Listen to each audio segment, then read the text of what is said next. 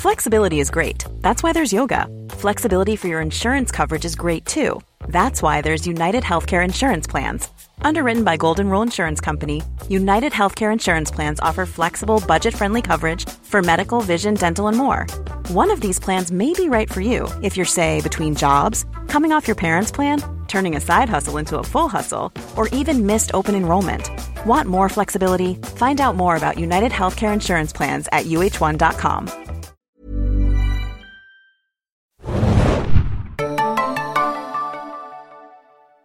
Hello, Serienjunkies. Wir danken in dieser Podcast-Folge unserem Sponsor HelloFresh, die Nummer eins in Deutschland unter den Kochboxen. Keine Ahnung, was ihr essen wollt und keine Lust einkaufen zu gehen? Lasst euch wöchentlich, je nach Wunschmenü, spannende Rezepte mit den dazugehörigen Zutaten direkt nach Hause schicken. Ihr könnt selbst bestimmen, wann die gekühlte Bestellung geliefert werden soll und jederzeit pausieren. Es besteht keine Mindestlaufzeit. In der Woche der Ausstrahlung gibt es zum Beispiel ein schmackhaftes Rindersteak mit Honigkarotten, leckeres Bifteki oder vegane Teriyaki-Gemüsespieße.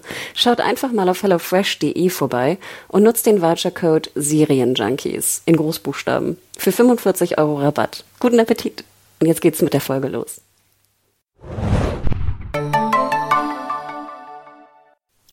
Herzlich willkommen, liebe Serienjunkies, zu einer neuen Ausgabe des Serienjunkies Podcast. Wir sind zurück, wir sind im Abstandsstudio, wir sind bereit und wir reden heute über neue Highlight-Serien 2020. Aber vorab, wer ist denn mit mir im Abstandsstudio? Ahoi, hoi, Adam hier aus dem Abstandsstudio. Moin. Ja, wir haben uns einiges vorgenommen heute. Und zwar wollten wir über die neuen Serien-Highlights 2020 bis jetzt reden. Heute ist der 18. Juni. Ein halbes Jahr ist vorbei. Ähm, wir reden nur über die neuen Serienstarts, also neue erste Staffeln. Wenn ihr Better Call Saul Podcast hören wollt, müsst ihr nochmal in die, ne, in die, in Anführungsstrichen, Podcast-Mediathek schauen. Ähm, Björn und ich haben da, glaube ich, drüber gesprochen. Und nicht nur über Kims Pferdeschwanz. Also hört mal rein. Adam, wir reden heute nur über neue Serienstarts, denn sonst wäre es ja auch ein Good Fight äh, Podcast, glaube ich, oder? Stimmt, ja.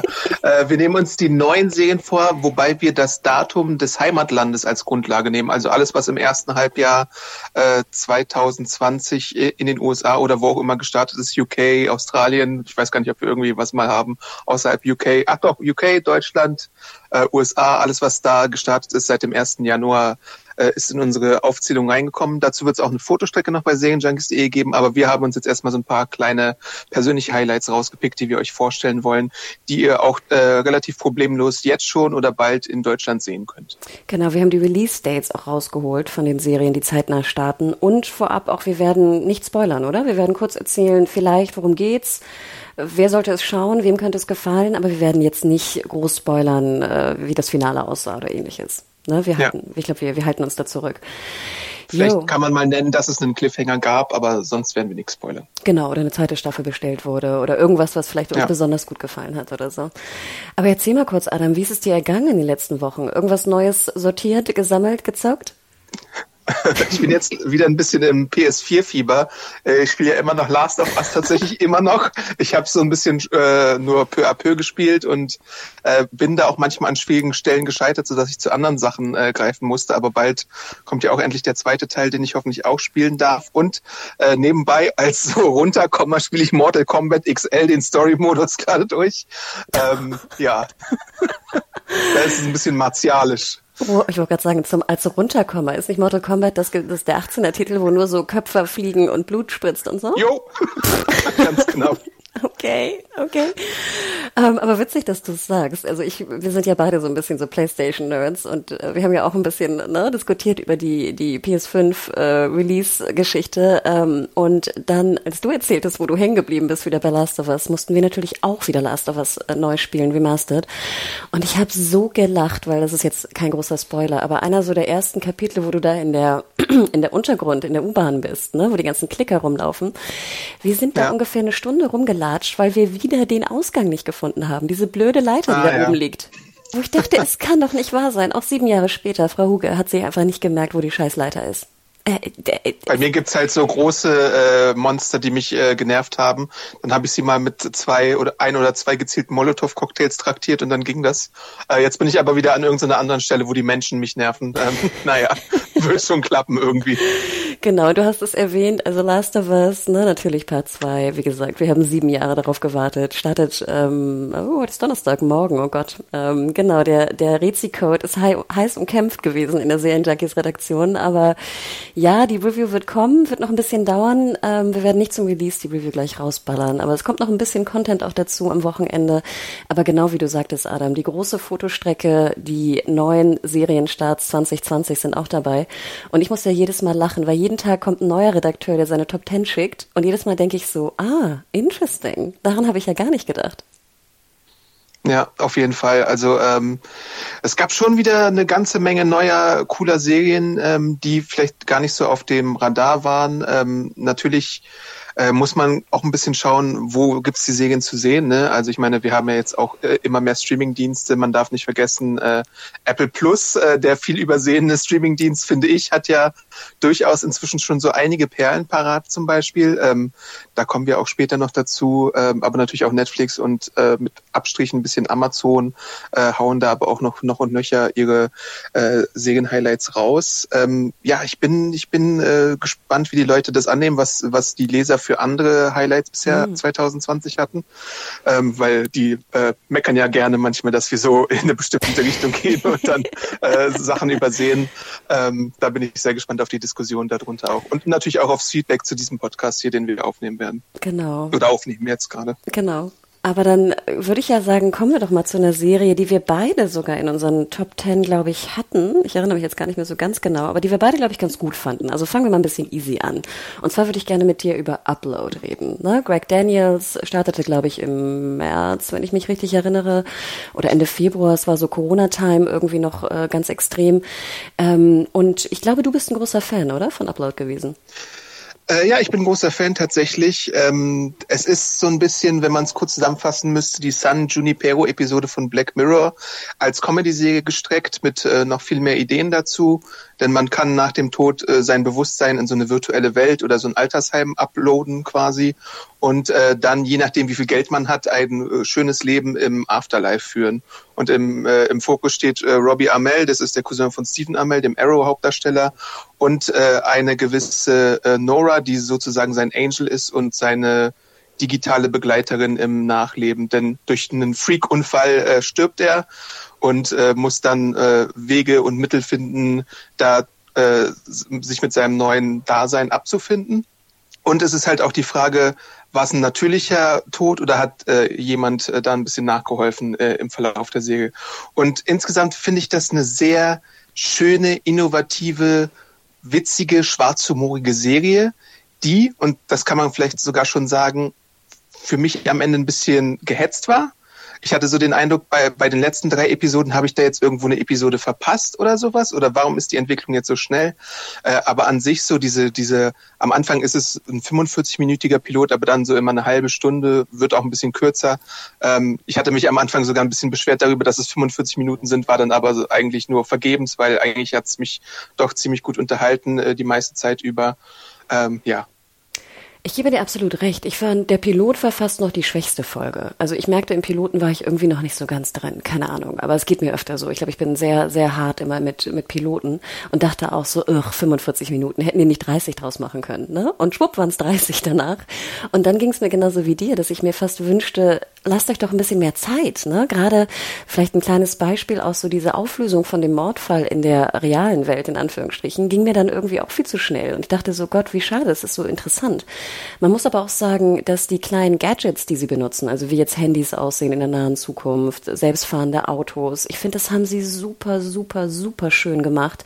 Und eigentlich in jeder Folge sieht man irgendwie so noch so eine Erfindung, die, die so fast so Black Mirror-esque wirklich sehr nah an einem ist und die finde ich hervorragend funktioniert hat. Also ich kann nur sagen, wartet mal so bis Folge drei, vier, wenn es auch so um Dating geht in der nahen Zukunft, fand ich oh ja. wirklich genius. Und da sind wirklich Sachen drin und das fand ich auch ganz schön man denkt später noch drüber nach. Also mir ging's so. Nachdem dann die, die Staffel vorbei war, dachte ich dann noch so ein paar Tage, Wochen später noch und tue es jetzt auch noch über äh, Upload manchmal, denke ich drüber nach und denke so, nee, finde ich, haben sie gut gemacht. Auch mit ein bisschen Kritik zu, zu dieser ganzen Welt, aber nicht zu sehr. Ich finde, man kann es sich rausnehmen, wenn man will.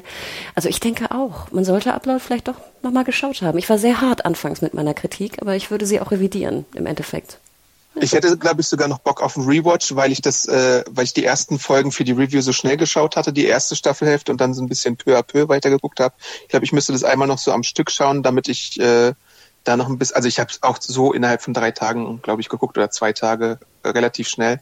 Äh, aber ich müsste halt nochmal so das Ende, glaube ich, beziehungsweise das Mitte bis Ende nochmal gucken, weil irgendwas, irgendwas hat mir da so ein bisschen aufgestoßen, aber vielleicht ändert sich das auch nochmal. Was ich zum Beispiel eine super Idee fand, ist, äh, was halt mit äh, ärmeren Leuten passiert, die sich nur so zwei Gigabyte Datenvolumen leisten können und so. Das fand ich super tragisch.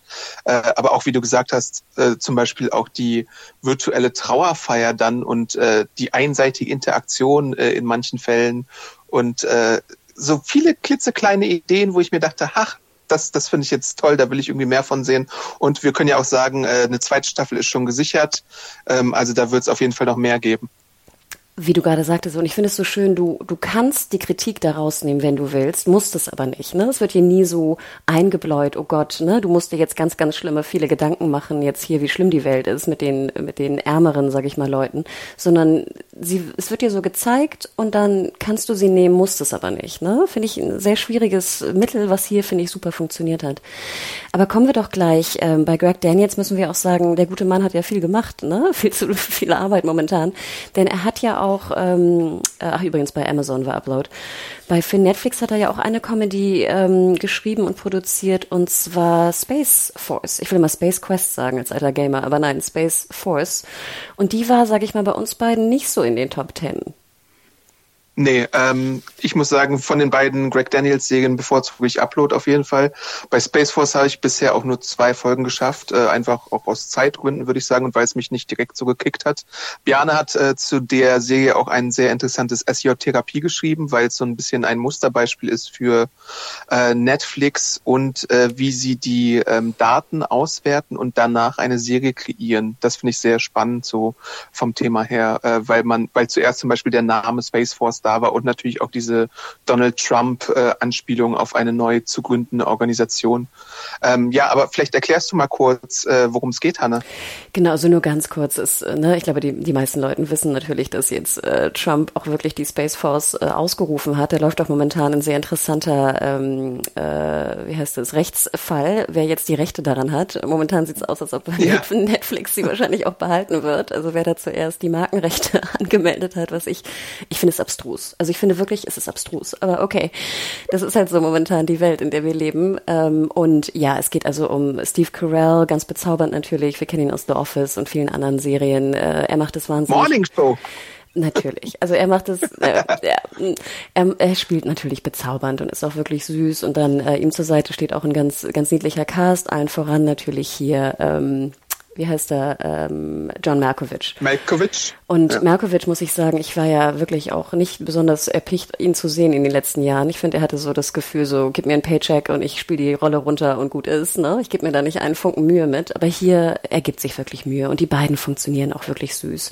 Und die beiden sind halt in der Space Force und versuchen halt natürlich jetzt äh, verschiedene Sachen im, im Weltall zu machen. Aber ich will jetzt gar nicht so sehr eigentlich darauf rum ähm, äh, davon erzählen, weil, äh, wie gesagt, es war ja nicht in unseren Top Ten. Aber ich will nur sagen, also wie gesagt, ja. Greg Daniels hat viel zu tun. Zweite Staffel Space Force wird es auch geben. Ich kann so einen kleinen privaten Plug mal geben. Äh, ich war ja neulich auch über Pfingsten in Hamburg äh, bei Bada Binge, bei den äh, Kollegen in Hamburg von Rocket Beans. Also wenn ihr mal eine bisschen ähm, intensivere Diskussion, auch eine sehr interessante Diskussion, wie ich finde, ähm, hören wollt, ähm, dann schaut doch mal in die Folge von, von Bada Binge, weil hier äh, Daniel und Simon, glaube ich, waren, waren, mochten sie.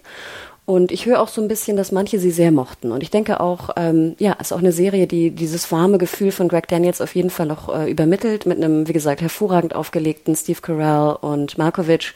Aber es ist jetzt, es ist nice to have, aber es ist jetzt nicht mein, mein, mein Favorit für, für die Starts. Ähm, aber ich wollte noch eine Serie hier kurz erwähnen, weil ich dachte, der Übergang wäre vielleicht ganz gut. Und zwar so Near Future gab es ja auch Anfang des Jahres eine Serie, auf die ich mich schon sehr, sehr lange gefreut habe und glaube ich auch in vielen äh, Highlight-Podcast, worauf wir uns freuen, erwähnt habe. Ich glaube auch in Köln habe ich sie damals sogar erwähnt, bei dem Podcast Festival. Und zwar die neue Alex Garland-Serie Devs. D-E-V-S. Adam, hast du reingeschaut in Devs oder gar nicht? Jetzt erwischt du mich ein bisschen äh, auf den falschen Fuß. nee, ich wollte reinschauen. Ich mag ja auch Ex Machina von ihm sehr gerne und ich glaube, er hat äh, auch bei Dredd das Drehbuch geschrieben damals, äh, der besseren Judge Dredd-Verfilmung und Annihilation beziehungsweise Auslöschung bei Netflix äh, stammt auch von ihm. Ähm, es, so viel kann ich schon mal sagen. Es wird in unserer Top-Liste auf jeden Fall auftauchen, weil es sehr viele Stimmen bekommen hat. Ich selber hatte noch keine Zeit, aber es kommt ja auch bald nach Deutschland. Ähm, das genau. können wir schon mal sagen. Ich habe es hier notiert, es ist offiziell am 19. August wird es beim Fox Channel laufen. Also wup, wup, liebe Grüße an den Fox Channel. Ähm, ich denke, das wäre auch ein wahnsinnig interessanter Podcast, denn ohne zu viel zu spoilern, ich könnte, glaube ich, auch gar nicht in drei Worten zusammenfassen oder drei Sätzen, worum es geht in Devs. Ich kann euch nur sagen, es ist auch Near Future, spielt irgendwie in Silicon Valley sehr deterministisch. Ich glaube ich, mehr muss man dazu nicht sagen. Es ist aber wirklich Wahnsinn, Adam. Also ich bin, ich bin wahn, es ist, es ist, es überfrachtet dich. Es überfrachtet dich mit Bildern, mit Musik, mit Themen. Manchmal finde ich es auch extrem langweilig. Also gerade so dialogmäßig. Okay. Manchmal frage ich mich auch so, oh Gott, es ist wie Kaugummi. Und dann, aber ich glaube, das ist bewusst gemacht, weil dann kommt so ein, so ein super krasser What the fuck Moment, der glaube ich nur so doll wirken kann, wenn vorher so eine sehr langsame Dialogszene gewesen wäre. Also ich glaube, ich muss noch ein bisschen äh, mehr drüber nachdenken, was Devils eigentlich genau ist. Ähm, aber ja, also äh, schreibt es euch mal auf die äh, auf die Warteliste 19.8. beim Fox Channel. Ähm, es, es, es ist etwas, was ich noch nie gesehen habe. Und das finde ich ja immer. Jane ist ja auch äh, sehr begeistert davon. Ne? Also ich glaube, er nennt es auch so seine persönliche äh, beste Liste, äh, beste Serie des Jahres. Und ähm, ich weiß nicht, was du gerade erzählt hast, ohne dass ich es jetzt selber gesehen habe, erinnert mich so ein bisschen an 2001 äh, Space Odyssey oder sowas. Äh, das ist ja auch teilweise etwas, sagen wir mal, langatmiger und dann hat es dann doch so diese kleinen äh, genialen Momente überall, beziehungsweise viele äh, Momente, aber es ist halt auch schon ein sehr ein, ein, ein geduldserprobenes Werk manchmal, sagen wir mal so. Absolut. Ähm, ich weiß nicht, ob das so ein bisschen äh, nee, damit übereinstimmt oder nicht. Genau, und ich glaube, die manchen, manche werden es abgöttisch lieben, ne, wie jetzt ein Bjane, und manche werden sagen, oh Gott, das war der langweiligste Scheiß, den ich jemals gesehen habe. Also, ne? was, was auch okay ist, ne? Also so gehen die Geschmäcker ja auch äh, auseinander. Aber dann kommen wir doch mal zu einer Serie, wo wir auch viel darüber diskutiert haben oder viel gesprochen haben. Und ich glaube, die hast du äh, komplett weggebinged und geliebt. Und zwar äh, eine weitere Comedy, Never Have I Ever. Erzähl doch mal kurz, ja, worum ähm, es geht. Auf jeden Fall. Ähm, das ist die neue Serie von äh, Mindy Kaling. Äh, da geht es um einen indisch-amerikanischen Teenager und ihre Familie, die äh, sie hatte gerade einen tragischen Verlust zu verkraften, nämlich ihr Vater ist äh, vor so ein paar Jahren gestorben und jetzt kommt sie äh, an die Highschool und versucht sich da mit ihren Freundinnen neu zu definieren. Sie ist so ein bisschen das indische Klischee entsprechend äh, von der Familie her so eine Musterschülerin, die super gut ist, super schlau ist. Ähm, aber möchte jetzt halt auch mal ein bisschen leben. Also es ist ein bisschen, ich habe neulich auch erst zum Glück, nicht zum Glück, ich habe neulich erst äh, Booksmart gesehen. Und dann hatte ich so ein paar Parallelen gesehen, weißt du? Ähm, es ist so ein bisschen so, nur nicht ganz so frech natürlich. Es ist eine Netflix-Serie. Es ist halt sehr viel Immigranten-Geschichte äh, dabei. Ähm, aber ich finde, beide Werke haben so ein bisschen Parallelen tatsächlich und sind auch beide ähm, von der Wärme her auch, ich, das Wärme ist für mich auch gerade in diesem Serienjahr so ein, so ein Thema. Vieles, was ich jetzt gesehen habe und was ich gut gefunden habe, hat so eine schöne Wärme einfach dabei. Irgendwie, es geht mir ans Herz. Ich mag den Humor. Es ist positiv. Es ist so ein bisschen ähm, was anderes als diese ganze Pandemie-Geschichte hier. Ähm, und, und sowas mag ich jetzt ganz gerne. Also Mindy Kelling, es ist für mich die beste Serie, die Mindy Kelling bisher gemacht hat. Sie hat ja auch bei also bei The Office hat sie nur mitgeschrieben und nicht direkt kreiert und Mindy Project hatte sie davor, aber diese Coming of Age Teen Young Adult Serie hier von Netflix, ähm, da fand ich den Piloten hervorragend. Ähm, danach äh, ist es auch immer noch gut, wobei es da so ein paar Ausreißer nach oben und unten gibt und dann nochmal ein super schönes, ans Herz gehendes Finale. Ähm, und insgesamt auch so mit so abstrusen Einfällen teilweise. Es wird zum Beispiel erzählt durch den Ex-Tennis-Profi John McEnroe. Äh, das ist so, so, ein, so ein Einfall, wo ich mir dachte, hä, was soll denn das? Aber es hat trotzdem für mich funktioniert. Die meisten Darsteller sind äh, sympathisch. Du hast auch so ein bisschen LGBT-Themen äh, drin und natürlich auch dann so Erwartungshaltung an indisch-amerikanische Leute und wie viel härter sie teilweise arbeiten müssen, um irgendwie was zu erreichen und so. Also das ist eine Serie, die ich wirklich sehr, sehr gerne geschaut habe. Ähm, ja, also ich gebe dir in allem recht. Ich finde auch ganz interessant, was du sagtest bezüglich der Wärme. Ne? Ich glaube, wenn die Welt einfach crazy ist und jeden Tag so viel passiert und man irgendwie überfrachtet wird mit Informationen und News und, und, und einfach auch wahnsinnig Probleme und, und so viel passiert, dann ging es mir genauso, dass ich mich dann zurückgezogen habe in ne, warme Serien, die, die irgendwie jetzt nicht so super dramatisch sind. Ähm, aber ich glaube, das hatten wir auch schon bei den Walking Dead Podcasts besprochen, ne? was wir alles für, ja. für schön warme Serien gesehen haben. Ich, ich erinnere nur noch mal an ähm, Man in Trees. ähm, ich habe mit Never Have I Ever, ich hatte so ein paar Problemchen damit. Ich gebe dir recht, ich finde, es ist die beste Killing-Serie. Ich finde auch die, genau, die Mädels sind alle wahnsinnig sympathisch. Diese, diese indisch-amerikanische Familie fand ich auch super. Ähm, so ganz meins war es nicht, komischerweise. Ähm, ich, ich fand es witzig, ich fand es süß. Es hat mir besser gefallen als Space Force. Ähm, ich fand aber zum Beispiel jetzt Booksmart tausendmal besser. Also nicht tausendmal, ja, also ist Booksmart, übertrieben. Booksmart ist schon, ähm, ist, ist ein Film für mich, der hat eine Gagdichte, die habe ich so sehr lange schon nicht mehr gesehen. Ähm, und ich habe auch beim Piloten von Never Have I Ever sehr viel gelacht, aber ich muss schon sagen, da stimme ich dir zu, Booksmart ist auf jeden Fall nochmal ein, zwei Level besser als, als das. Genau, also wenn ihr noch mal einen, witzigen Film schauen wollt, ähm, kann man momentan leihen. Äh, neulich sehr günstig, jetzt vielleicht nicht mehr ganz so günstig, aber äh, genau, leiht ihn mal aus. Es sind, äh, ist super. Also auch äh, Kudos an Olivia Wilde, die hat da wirklich in der Regie auch einen super, super Job gemacht. Ähm, jo, aber dann kommen wir doch mal zu einer anderen Comedy, die recht ungewöhnlich ist. Und ich sehe auch, dass sie in unseren äh, Top Ten Abstimmungen immer weiter nach oben rutscht. Und zwar eine Serie, glaube ich, mit der wir alle nicht gerechnet haben. Eine deutsche Comedy. Und zwar Warten auf den Bus. Adam, hattest du vor zwei Wochen äh, die auf dem auf der Liste? Äh, ich hatte sie vor zwei Wochen nicht auf der Liste, ich hatte sie aber im Serienplaner drin und mir gedacht, ja, kann man mal aufnehmen. Das, das Konzept ist schon irgendwie ganz interessant. Aber dann habe ich mir nichts weiter dabei gedacht. Wir haben sie auch wenig beachtet bisher bei Serienjunkies. Und dann diskutieren wir so die besten neuen Serien 2020 und dann kommt Anna auf einmal um die Ecke und dann steht da relativ prominent Warten auf dem Bus drauf.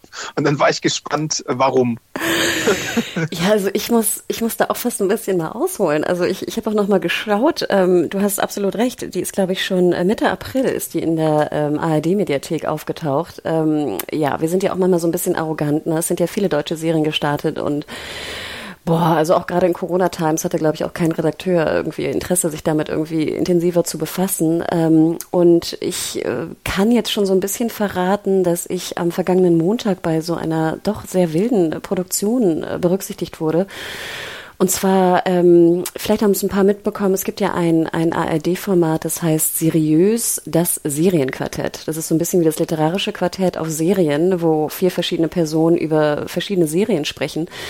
Und ich wurde jetzt äh, auf einmal gefragt, ob ich nicht dabei sein möchte und dachte so, pff, hey, ne, vielleicht sollte ich sowas mal probieren, ne? Man lernt ja nie aus. Ähm, und äh, ja, eine von äh, meinen Mitstreiterinnen hatte Warten auf den Bus, Bus mitgebracht. Und dann dachte ich auch schon so, ne, dieses Bild hat mich auch überhaupt nicht interessiert. Weißt du, zwei Dudes sitzen an einer Bushaltestelle in Brandenburg, I don't care. Ne? Das war so mein erster, natürlich sehr arroganter ähm, Vorgedanke, den ich hatte bei diesem, bei diesem Bild und bei der Story. Tja, und dann habe ich angefangen zu schauen und ich muss ganz ehrlich sagen, es ist wirklich gut. Ähm, Wahnsinn. Also ich finde, ich, es hat mich echt ziemlich umgehauen. Pilot halbe Stunde. Ich würde sogar sagen, ich finde ihn fast perfekt und das sage ich sehr selten über einen Piloten. Wie gesagt, die, die, die beiden spielen, erstmal sprechen sie sehr hier brandenburgisch, berlinerisch, was auch immer das ist. Das liebe ich sehr, ja. ähm, es klingt absolut authentisch. Ne? Wir haben ja sonst immer das Problem, finde ich, noch immer noch leider sehr oft bei deutschen Serien, dass die dann immer so Theatersprech, Theatersprech sprechen in den, ne? so ja. ganz deutlich. Ähm, und hier ist es, nein, es ist runtergeschnoddert. Es sind Dialoge, die echt wirken. Es sind tiefgehende Dialoge. Also da ist wirklich auch sehr viel, da werden echt ernste Themen besprochen, äh, also von, von, von Nazis, von, von Rechts, von, von Suizid. Also äh, ich, ich war ziemlich baff, wie, wie profund ich da die, die Themen fand, auch von hier Ostaufarbeitung. Ähm, Puh, also es hat mich ganz schön umgehauen. Das alles aber verpackt in eine wahnsinnig, wahnsinnig humorige, liebevolle Art und Weise. Ähm, und es spielt halt wirklich an, einem, an einer Bushaltestelle in Brandenburg. Wahnsinnig bezaubernde Musik. Ähm, selbst die Bushaltestelle ist niedlich, auch mit den, mit den Graffitis, die da drauf sind. Die Pfützen sind wunderschön. Also es klingt jetzt sehr banal, aber selbst die Flecken an der Hose sind sozusagen wiederkehrend und auch die Klamotte ist wiederkehrend. Also ich bin ja immer ein großer Fan davon, wenn Serien halt echt dadurch wirken, wenn in Folgen auch ne, die Klamotte wieder getragen wird. Ähm, tja, also Frau Huge war sehr glücklich mit, mit dem Setdesign, mit der Musik, mit dem Schnitt, ähm, aber vor allem mit der Leistung der beiden Schauspieler. Jetzt habe ich hier Zerfeld ist der eine und den anderen habe ich fast ver vergessen, den Namen. Ich werde ihn nochmal nachreichen, verzeiht. Ähm, beide nominiert, auch die Serie war nominiert für den Deutschen Fernsehpreis, den sie leider nicht gewonnen haben. Beste Comedy hat, glaube ich, ähm, hier How to Sell Drugs ne, gewonnen. Fand ich fast ein ja. bisschen schade. Ähm, fand ich auch eine gute Serie, keine, keine Frage, aber ich fand hier Warten auf den Bus war fast noch ein bisschen mutiger und ein bisschen für mich jetzt persönlich, äh, auch vielleicht altersbedingt, ein bisschen interessanter. Also gibt der Serie mal eine Chance. Acht Folgen, halbe Stunde in der ARD-Mediathek. Ähm, Respekt. Ich habe selten mich so gut bei einer deutschen Serie neben Dark ähm, ja, amüsiert, muss ich ganz ehrlich sagen. Ich habe den Piloten gesehen. Ähm, ich, mein Interesse ist auf jeden Fall geweckt. Äh, ich unterschreibe, was du äh, gesagt hast zu den Dialogen. Musik hat mich auch ziemlich begeistert. Ähm, und es gibt ja immer mal wieder so kleine, äh, übersehene öffentlich-rechtliche Serienperlen, so Tatortreiniger wissen wir ja alle. Äh, aber es gab auch mal die Serie bei ZDF Neo Komm schon äh, über so Sexualtherapie und äh, sowas. Die habe ich sehr gerne geschaut, hat auch unser Kollege Christian äh, Junklewitz gerne geschaut. Ähm, die kann man sich auch mal geben. Ich glaube, die gab es auch mal bei Netflix.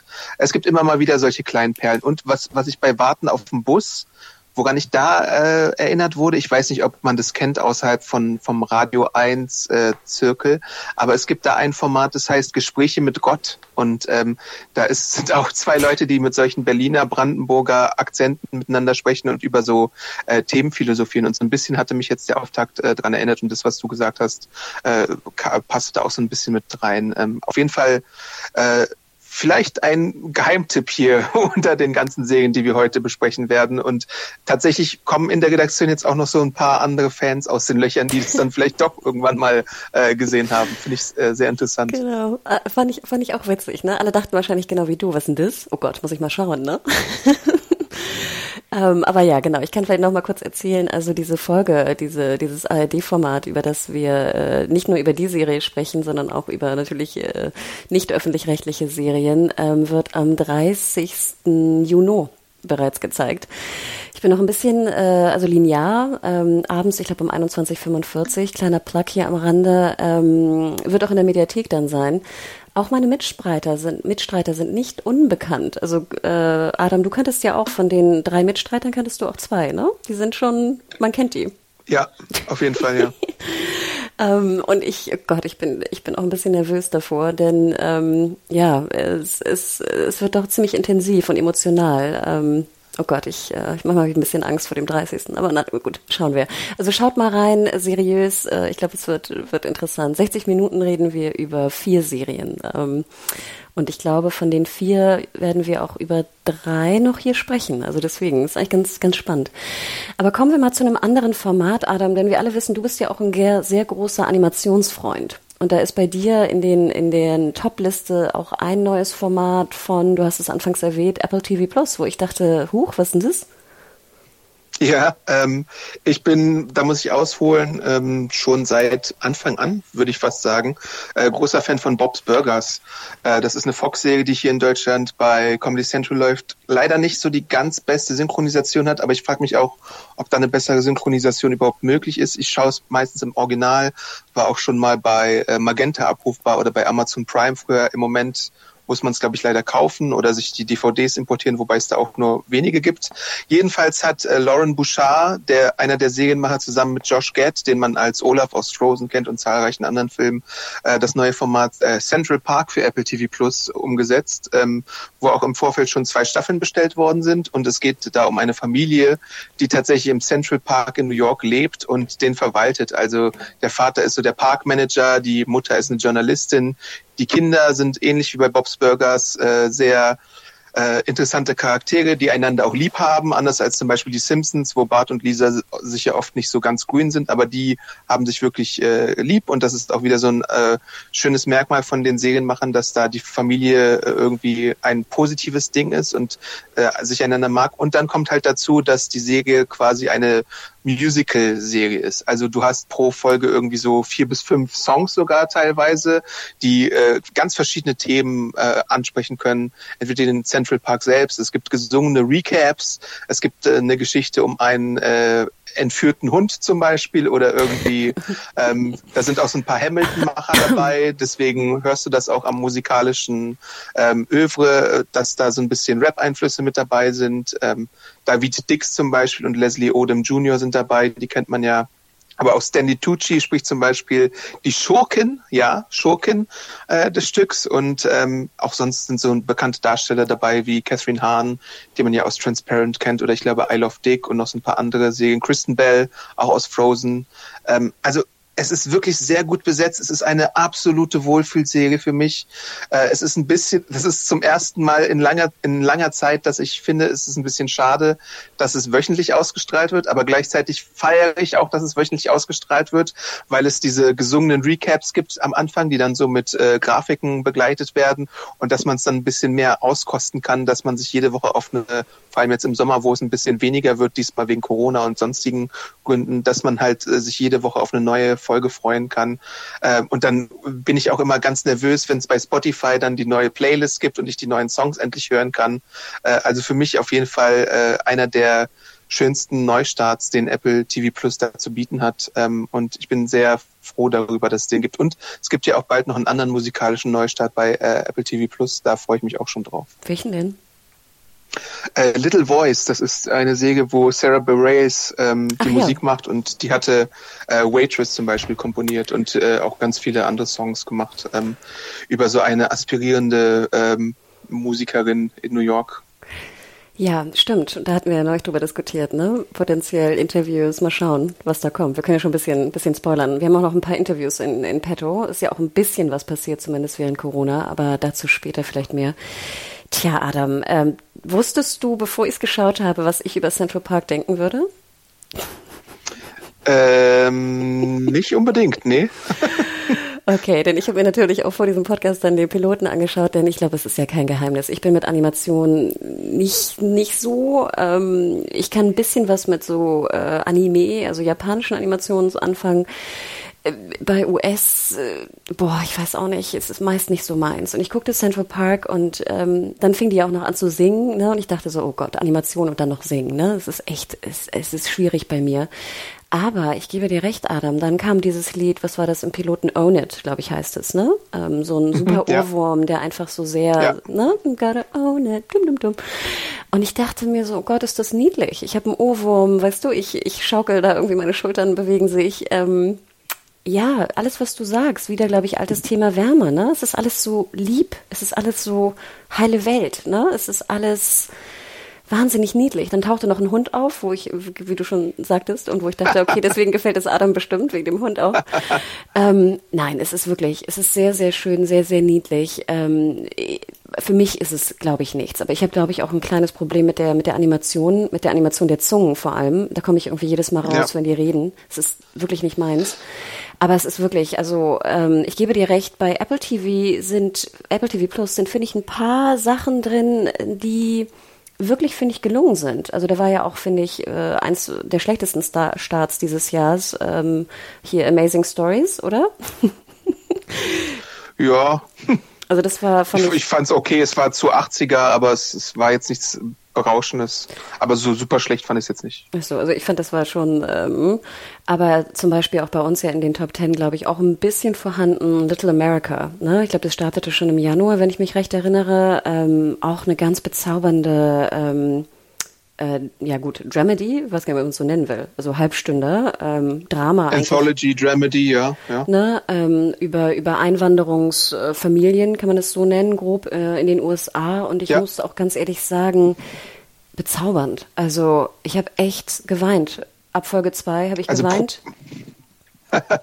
Aber sozusagen schönes Weinen, ne? Also im positives Weinen, ja. wenn es das gibt. Ähm, Und es ist natürlich. Da wird halt pro Folge eine neue äh, Familie aus einem anderen Land äh, vorgestellt, die sich den Traum verwirklichen möchte, nach Amerika äh, einzuwandern. Und da hast du halt wirklich ganz viele verschiedene Familienschicksale, auch Einzelschicksale. Ähm, das ist das, da unterstreiche ich äh, dein Weinen auch sehr. Also das kann schon mal passieren bei dieser Säge, weil es einfach so ans Herz geht, äh, was, die Leute da auf sich nehmen, um sich diesen Traum zu erfüllen. Oder manchmal haben sie halt auch so Familienprobleme, wenn es zum Beispiel um einen äh, homosexuellen Menschen geht, der von seinem Vater abgelehnt wird, als er erwischt wird, dass er mit seinem Freund äh, rumknutscht zum Beispiel und dann halt auch ganz schlimme Erfahrungen macht. Ähm, ja, und aber dann gibt's halt auch wieder so Episoden, wo du dir denkst, ha, das ist jetzt irgendwie witzig, wenn, wenn jemand äh, ein ganzes Wörterbuch lernen muss, zum Beispiel, um bei so einem Buchstabierwettbewerb äh, mitzumachen. Dann zieht's dir aber auch wieder die Füße weg, mhm. weil es im nächsten Moment dann irgendwie so Hiobsbotschaften gibt und um dessen Eltern. Also das ist schon eine Säge, die ist auch von den äh, Big Sick-Machern und den Master of None-Machern, also Kunel Nanjani ist da zum Beispiel auch in, involviert ähm, und Alan Yang, ähm, Emily von Gordon. Ähm, das sind das sind alles ziemlich gute Leute auf jeden Fall. Da ist ja auch eine zweite Staffel schon bestellt. Bei mir auch relativ vorne mit dabei bei den äh, besten neuen Serien, würde ich auf jeden Fall sagen. Ich fand auch wahnsinnig schön. Ich habe das gar nicht nochmal recherchiert, aber ich dachte mir, vielleicht haben sie es wirklich getan. Es sind ja auch die Regisseure, äh, auch viele Regisseurinnen dabei aus den jeweiligen Ländern, wenn ich das richtig gesehen habe. Zumindest fiel es mir am Anfang ja. im Piloten auf, dass Depameter ja äh, die Regie geführt hat. Und ich dachte mir so, Gott, seit Jahren nicht mehr gesehen ungefähr und dachte mir, ach, wie cool. Und ja, wie gesagt, auch ja, zweite, und, also, ja. sorry? Nee, ich wollte nur sagen, dass auch jede Folge einen eigenen länderspezifischen Vorspann und Vorspannsong hat, was ja auch so ein super tolles Detail ist in meinen Augen. Also alles, was, was, was da ist viel, sind, ist viel Liebe für Detail drin in der Serie.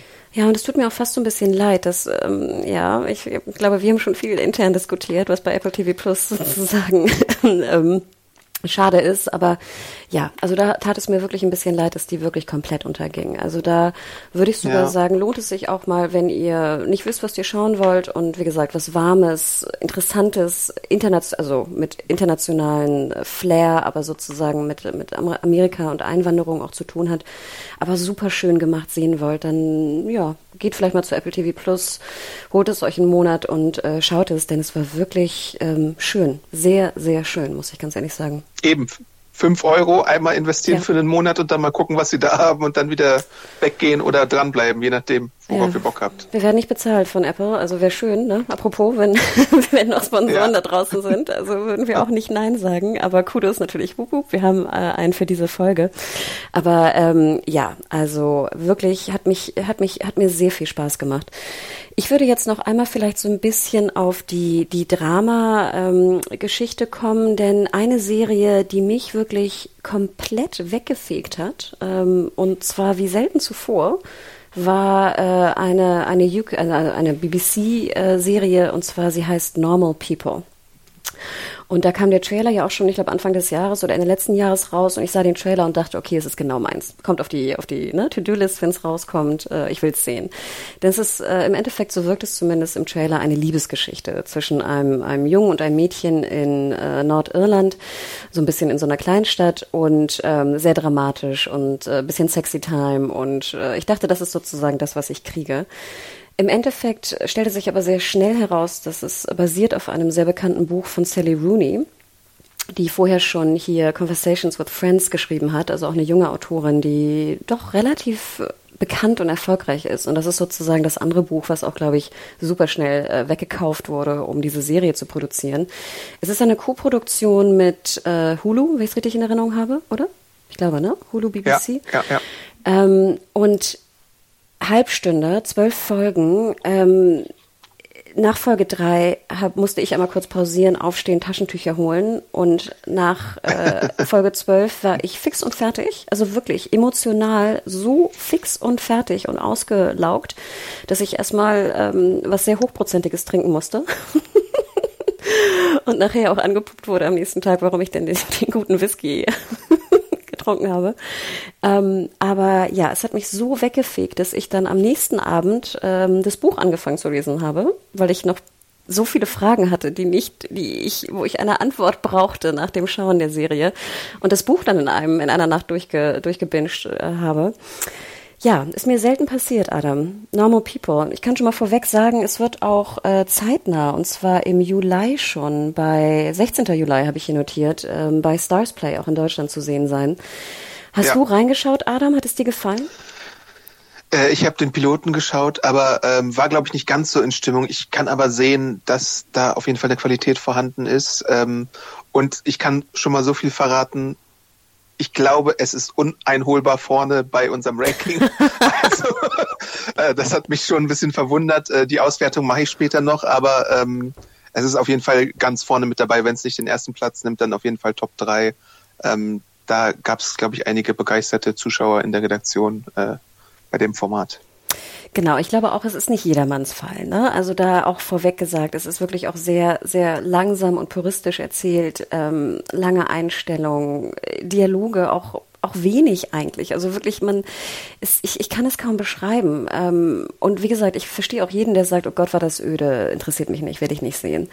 Ich kann aber jedem nur sagen, bitte, bitte, bleibt mal die drei Folgen dran, damit ihr seht, was das für einen emotionalen Impact auch haben kann. Und dann, also Folge sechs, sieben, ich sag nur einen Hinweis, Schweden, ähm, ich habe, glaube ich, selten mit in meiner Blase jetzt mit meinen Freunden und vor allem Freundinnen ähm, über eine Serie geredet wie über Normal People. Also ich glaube, wer sie schaut, muss drüber reden und ähm, es sind wirklich sehr, sehr interessante Diskussionen danach und auch sehr, sehr harte Diskussionen. Also ähm, wie gesagt, ich, ich musste das Buch sofort lesen, weil ich einfach, da sind so paar Szenen drin, die ich einfach nicht verstanden habe. Ich habe sie einfach partout nicht verstanden und ich musste da wirklich die, die Nachrecherche betreiben. Ähm, ja, also das war wirklich ähm, krass, normal people. Äh, Kannst du kurz was äh, sagen zu Akzent, Dialekt, beziehungsweise äh, kann man das verstehen, das Nordirische, oder ist es ein bisschen äh, schwierig teilweise?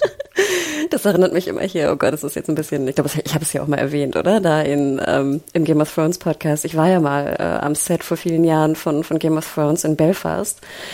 Und ähm, ich habe dann später sozusagen noch jemanden getroffen in Belfast und wir haben so eine kleine Tour gemacht äh, durch, äh, durch Nord, äh, also Nordirland, hier Giant Causeway, wem das was sagt. Und ganz ehrlich, ich würde sagen, mein Englisch ist nicht schlecht, aber in Nordirland, ich habe, glaube ich, noch nie so oft einfach nur What gesagt, weil ich einfach kein Wort verstanden habe. Ich wusste nicht mal, ob es irgendwie eine Frage war oder nicht ähm, schwierig. Aber hier in der Serie, finde ich, machen sie es ganz gut. Also ich finde, man versteht die ganz gut und ich finde auch, man kommt da sehr schnell rein. Also ich bin natürlich gespannt, wie sie es übersetzen werden, aber ich finde, es ist noch okay zu verstehen. Ähm, das spielt irgendwie in Sligo, glaube ich, heißt der Ort, auch noch nie gehört. Ähm, ich hoffe mal, dass die, also nein, ich würde sagen, es ist, ich würde sagen, es ist leichter zu verstehen als Dairy Girls sogar. Ah, das wollte ich gerade noch anbringen. Aber vielleicht auch, weil nicht so viel gesprochen wird. Also, okay. oder? Also vielleicht auch simpler, ne? Also es wird, es wird sim, also was heißt simpler gesprochen? Es sind Ach, schaut einfach rein. Also, aber nein, ich würde sagen. Bei Dairy Girls sind es ja auch viele Teenagerinnen auf einen Haufen, die dann vielleicht manchmal ein bisschen aufgeregt sind und ein bisschen hyperaktiv. Äh, deswegen ist es da vielleicht noch ein bisschen schwieriger, das alles zu verstehen. Genau, und sie sprechen, glaube ich, auch mehr Slang, ne, bei Dairy Girls. Ja, ja. ja. Hier in, in Londonderry oder Derry sind wir auch damals äh, gewesen. Das war auch ganz interessant. Auch übrigens eine tolle Serie, wenn ihr eine, eine Comedy aus dem, aus dem anderen äh, Land mal sehen wollt. Bei Netflix. Ah, genau. Gibt's das. Aber kommen wir nochmal zu was Leichterem. Ähm, es gibt auch eine Serie, wo, glaube ich, alle, alle lieben sie, nur ich irgendwie nicht so richtig. Und zwar hat es auch wieder mit Musik zu tun. Und zwar Zoe's Extraordinary Playlist. Adam, was, was ist denn das? Ich finde es schon schwierig auszusprechen. ähm, es ist die neue Serie mit äh, Jane Levy aus äh, Suburgatory, der ABC-Comedy, ähm, die für einige Staffeln auf Sendung war. Sie hat auch mitgespielt in der Stephen King äh, Anthology-Serie. Wie hieß sie noch gleich? Bei Stars Play gibt es sie auch zu sehen. Ähm, ähm, bam, Castle bam, Rock.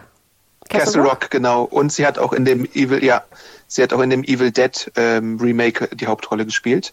Und jetzt spielt sie eine äh, Programmiererin aus San Francisco, die nach einem MRT auf einmal ganz komische Sachen sieht. Nämlich äh, die Leute um sie herum beginnen alle zu singen und ihre Gefühle dadurch auszudrücken. Und sie weiß gar nicht, wie ihr geschieht und ähm, ist dann so ein bisschen verwundert. Ihr Vater hat auch eine äh, ähm, Krankheit, äh, die ihn so ein bisschen in so einen vegetativen Status versetzt. Aber äh, im Laufe der ersten Staffel wird das ein bisschen besser, das kann man, glaube ich, schon mal sagen, wobei es da auch so ein paar Hochs und Tiefs gibt natürlich. Der Vater wird gespielt von äh, Peter Gallagher, den man aus der OC kennt. Die Mutter ist Mary Steenburgen, die kennt man aus Zurück in die Zukunft und auch Last Man on Earth.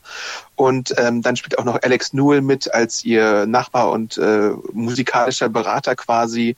Äh, äh, den man aus Glee kennt. Und ähm, die Songs sind halt anders als zum Beispiel bei der Netflix Serie Soundtrack äh, nicht nach Playback getanzt oder so, sondern äh, die Darsteller haben die, auch wenn manchmal viel Autotune benutzt wird, äh, selbst eingesungen. Äh, Lauren Graham aus äh, Gilmore Girls spielt zum Beispiel auch mit. Also wer sie, Lorelei Gilmore, mal singen hören möchte, Wrecking Ball zum Beispiel, der ist hier genau richtig aufgehoben. Und ich finde, das ist eine sehr charmante Serie, in dem äh, so ein bisschen in dem Tech-Milieu angesiedelt, aber auch mit der Familiengeschichte und dem Gesang. Und bei mir sind ja quasi fast alle Serien, bei denen Gesang irgendwie eine größere Rolle spielt, automatisch erstmal ein Auschecken wert, auch wenn es manchmal äh, mal mehr oder mal weniger gelingt. Ich erinnere mich an Eli Stone, diese Anwaltssäge mit ähm, dem Elementary-Hauptdarsteller. Die habe ich nicht so gerne gesehen, aber da waren auch sehr talentierte Leute dabei. Victor Garber zum Beispiel, ähm, so Musical-Leute. Ne?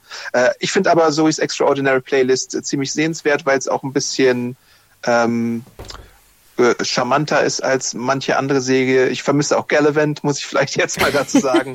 Äh, ähm, aber kann man sich anschauen. Die Serie gibt's bei Sky im Moment zu sehen. Eine zweite Staffel ist auch schon bestellt. Ähm, also wenn ihr irgendwie Sky Ticket habt, könnt ihr die bisherigen Folgen sehen. Ähm, es sind, glaube ich, in der ersten Staffel zwölf äh, Folgen.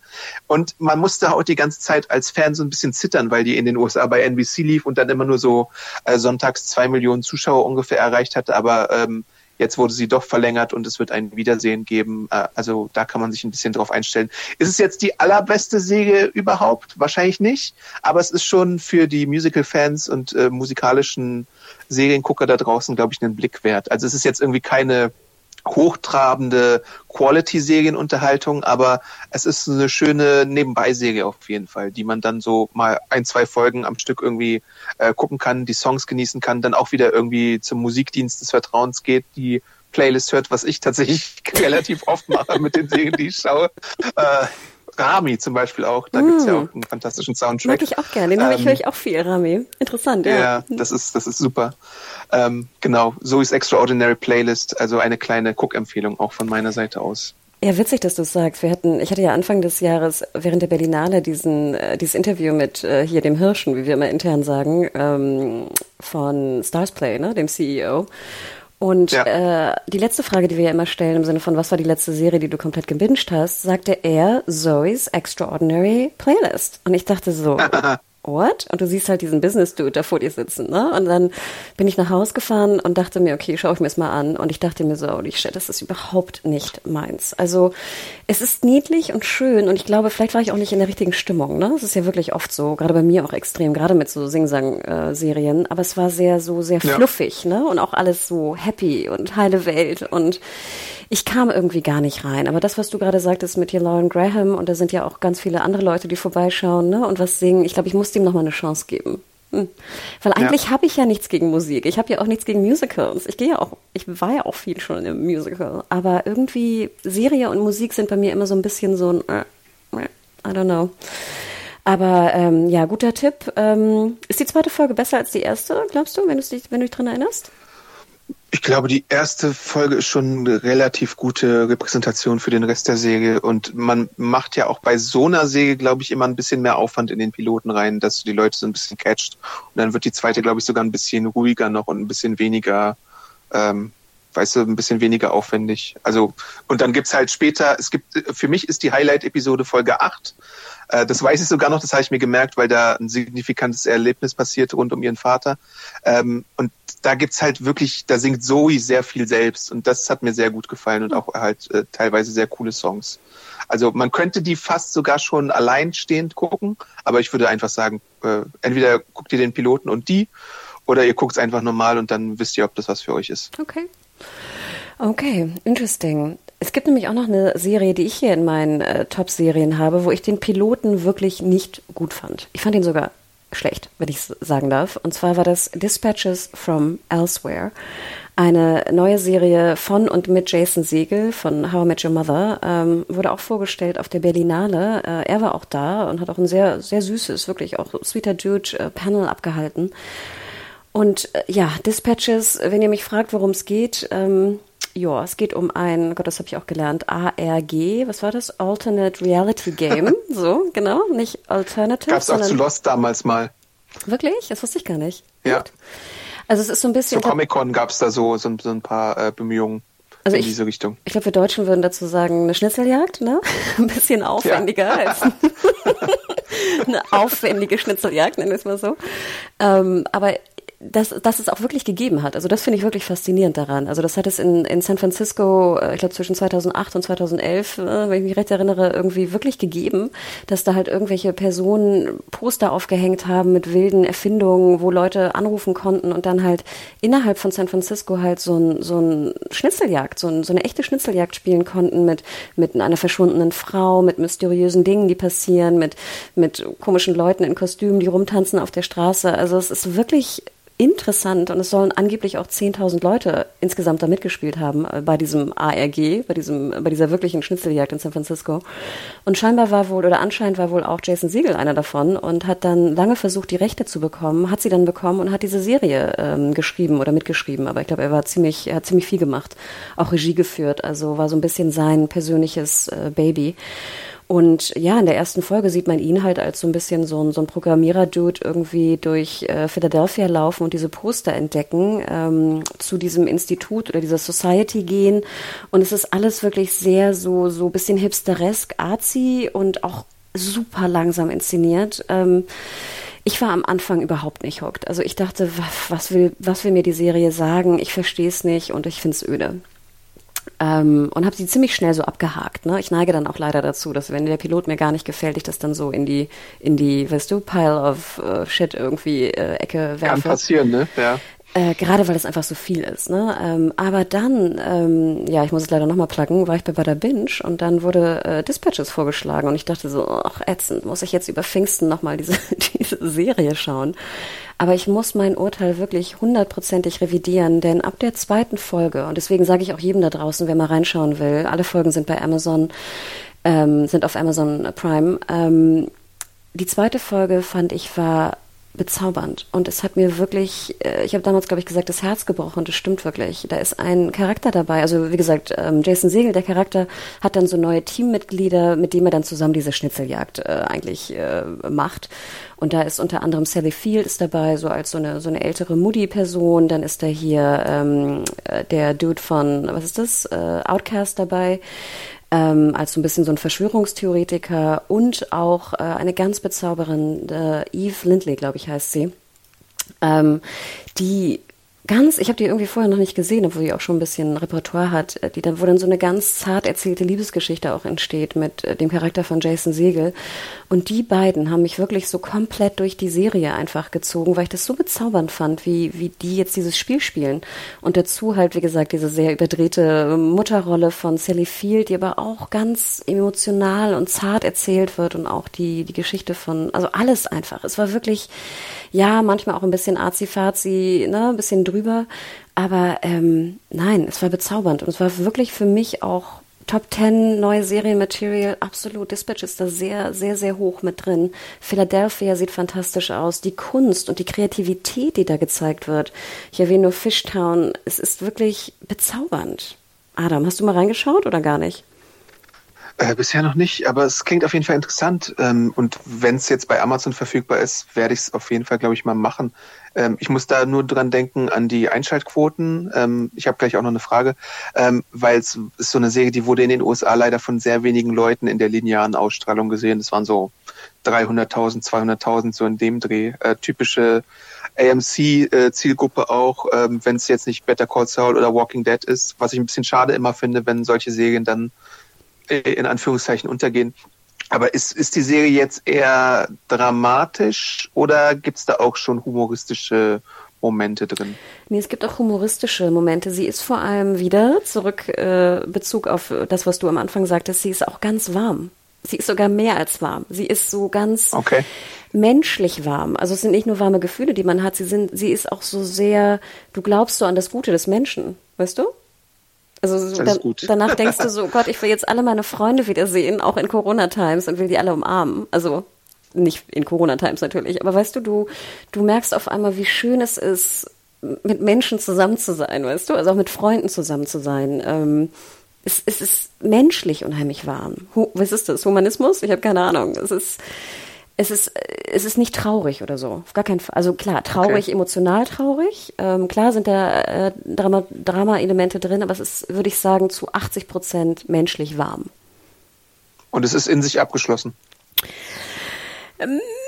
Ich würde jetzt mal sagen, ich, ähm, ich, ich war nicht der größte Freund des Endes. Ähm, kann ich vielleicht Okay. so viel spoilern? Ähm, es ist auf jeden Fall interessant, wie sie oder wie er, Jason Segel, das Ende konzipiert hat. Ähm, mein liebstes Ende wird es nicht. Ich gehöre aber auch zu den Leuten, mich stört ja auch das, ich glaube, dich ja auch nicht, ne? Mich stört ja auch das Lost-Ende nicht besonders oder das äh, Game of Thrones-Ende besonders, weil ich immer denke, der Weg ist ja der Ziel, das Ziel. Also, Ja, ja, ne, ja. ich, äh, deswegen, äh, ich kann mir vorstellen, dass manche Leute sehr enttäuscht waren vom Ende. Ähm, aber ich, es ist auf jeden Fall diskussionswürdig. Also ich habe auch viel diskutiert. Nicht so viel wie, wie über Normal People, aber ich habe sehr viel diskutiert auch über Dispatches in meinem Freundeskreis.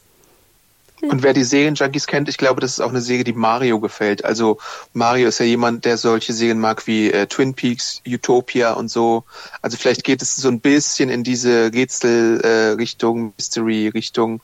Äh, The OA mag er auch sehr gerne. Ich weiß halt nicht, Hannah, da musst du sagen, ob das so ein bisschen vielleicht auch für die Zielgruppe was ist. Absolut. Also ich bin da, ich falle da ja nur manchmal rein in die Kategorie, ne? Bei Twin Peaks ja, bei OA weniger, ne? Aber ich fand auch witzig, ich habe dann danach den, die Pilot-Review von Mario gelesen und ich glaube, er hat ihr oder ihr den Piloten viereinhalb Sterne oder so gegeben und war, glaube ich, hin und Ja. weg.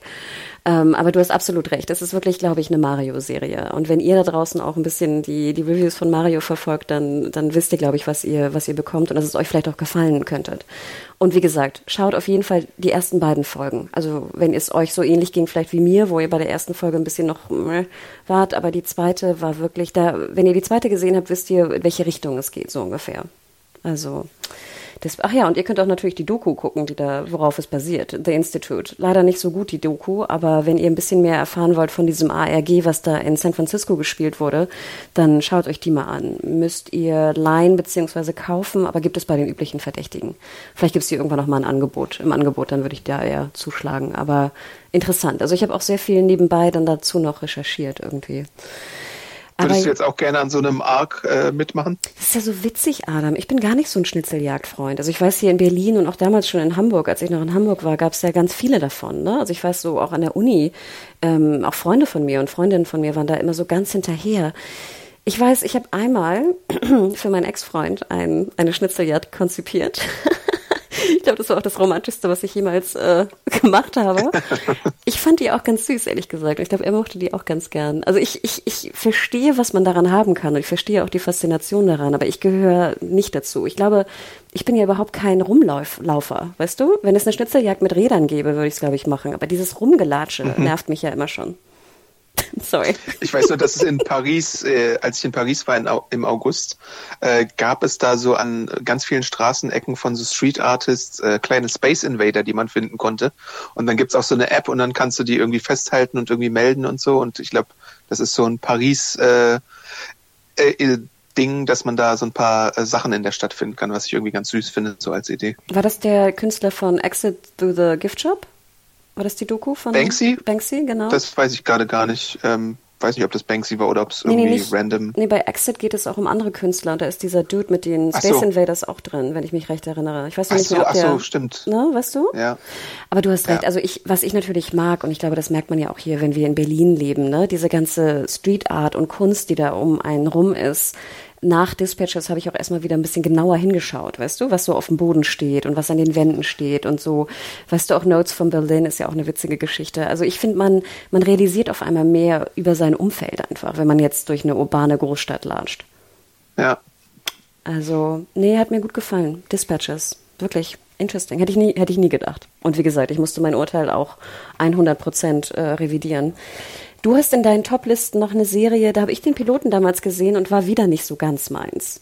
Und zwar ist es hier äh, Gentrified, wenn ich es richtig ausspreche und richtig sehen kann.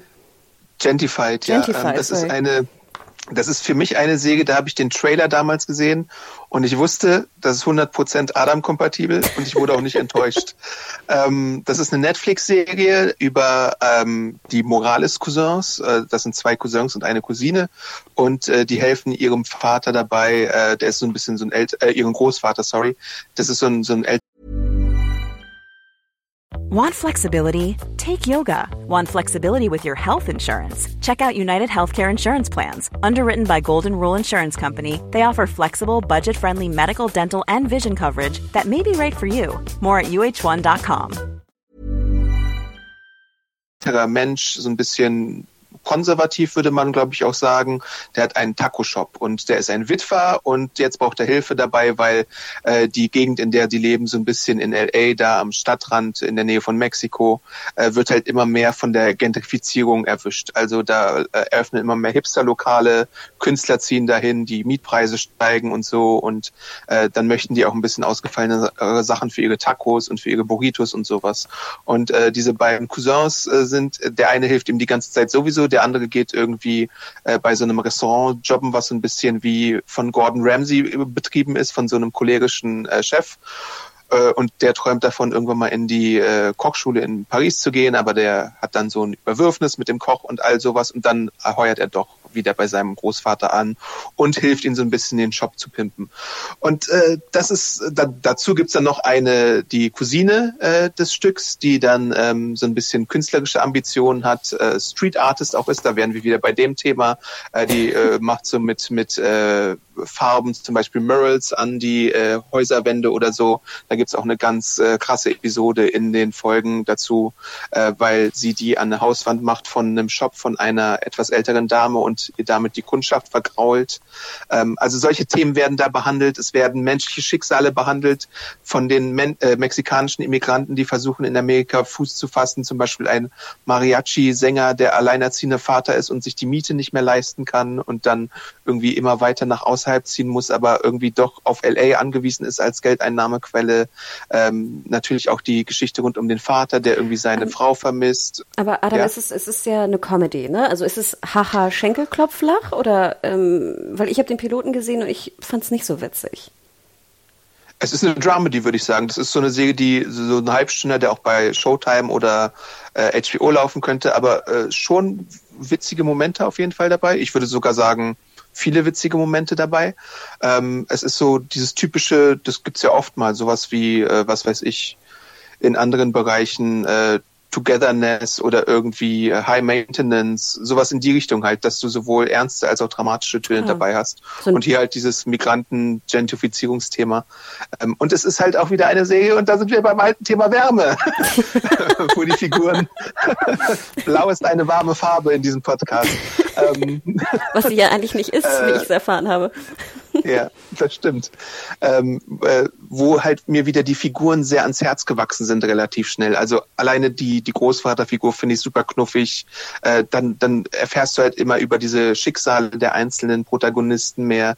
Der eine Cousin, der so ein bisschen der Versager ist und so ein bisschen mit der Frau flirtet, äh, äh, die er schon, äh, mit der er schon ganz lange befreundet ist. Die Künstlerin, die wie gesagt, der Mariachi und sein Sohn und überhaupt die Mutter von der äh, Künstlerin, die in so einem Sweatshop so ein bisschen ausgebeutet wird von so einem äh, Arbeitgeber, der ihr nicht mal erlaubt, aufs Klo zu gehen, wann sie möchte. Also all solche ernsten Themen werden in so ein äh, Korsett verpackt rund um dieses Restaurant und seine äh, Angestellten und die Kunden. Und das fand ich alles sehr faszinierend. Und dann äh, hat man am Ende der Staffel einen Cliffhanger, äh, dabei, was ich, wo ich ein bisschen gezittert hatte, aber zum Glück ist inzwischen eine zweite Staffel bestellt worden, so dass es äh, irgendwann äh, weitergehen wird und da bin ich auch sehr gespannt darauf, wie man das äh, fortführen wird, weil ich habe die Serie auch wieder relativ schnell gesehen. Ich glaube, ich habe auch nur ein oder zwei Abende gebraucht, sind jetzt auch nur irgendwie acht oder zehn halbstündige Folgen.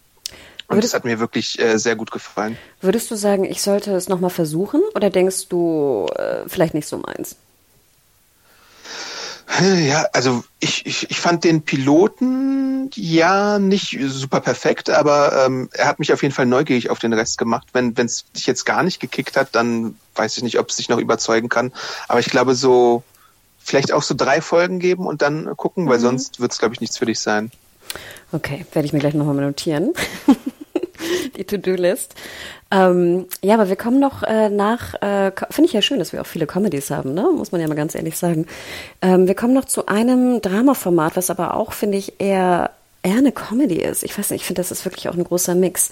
Und zwar eine weitere ähm, Hulu-Produktion, äh, und zwar The Great.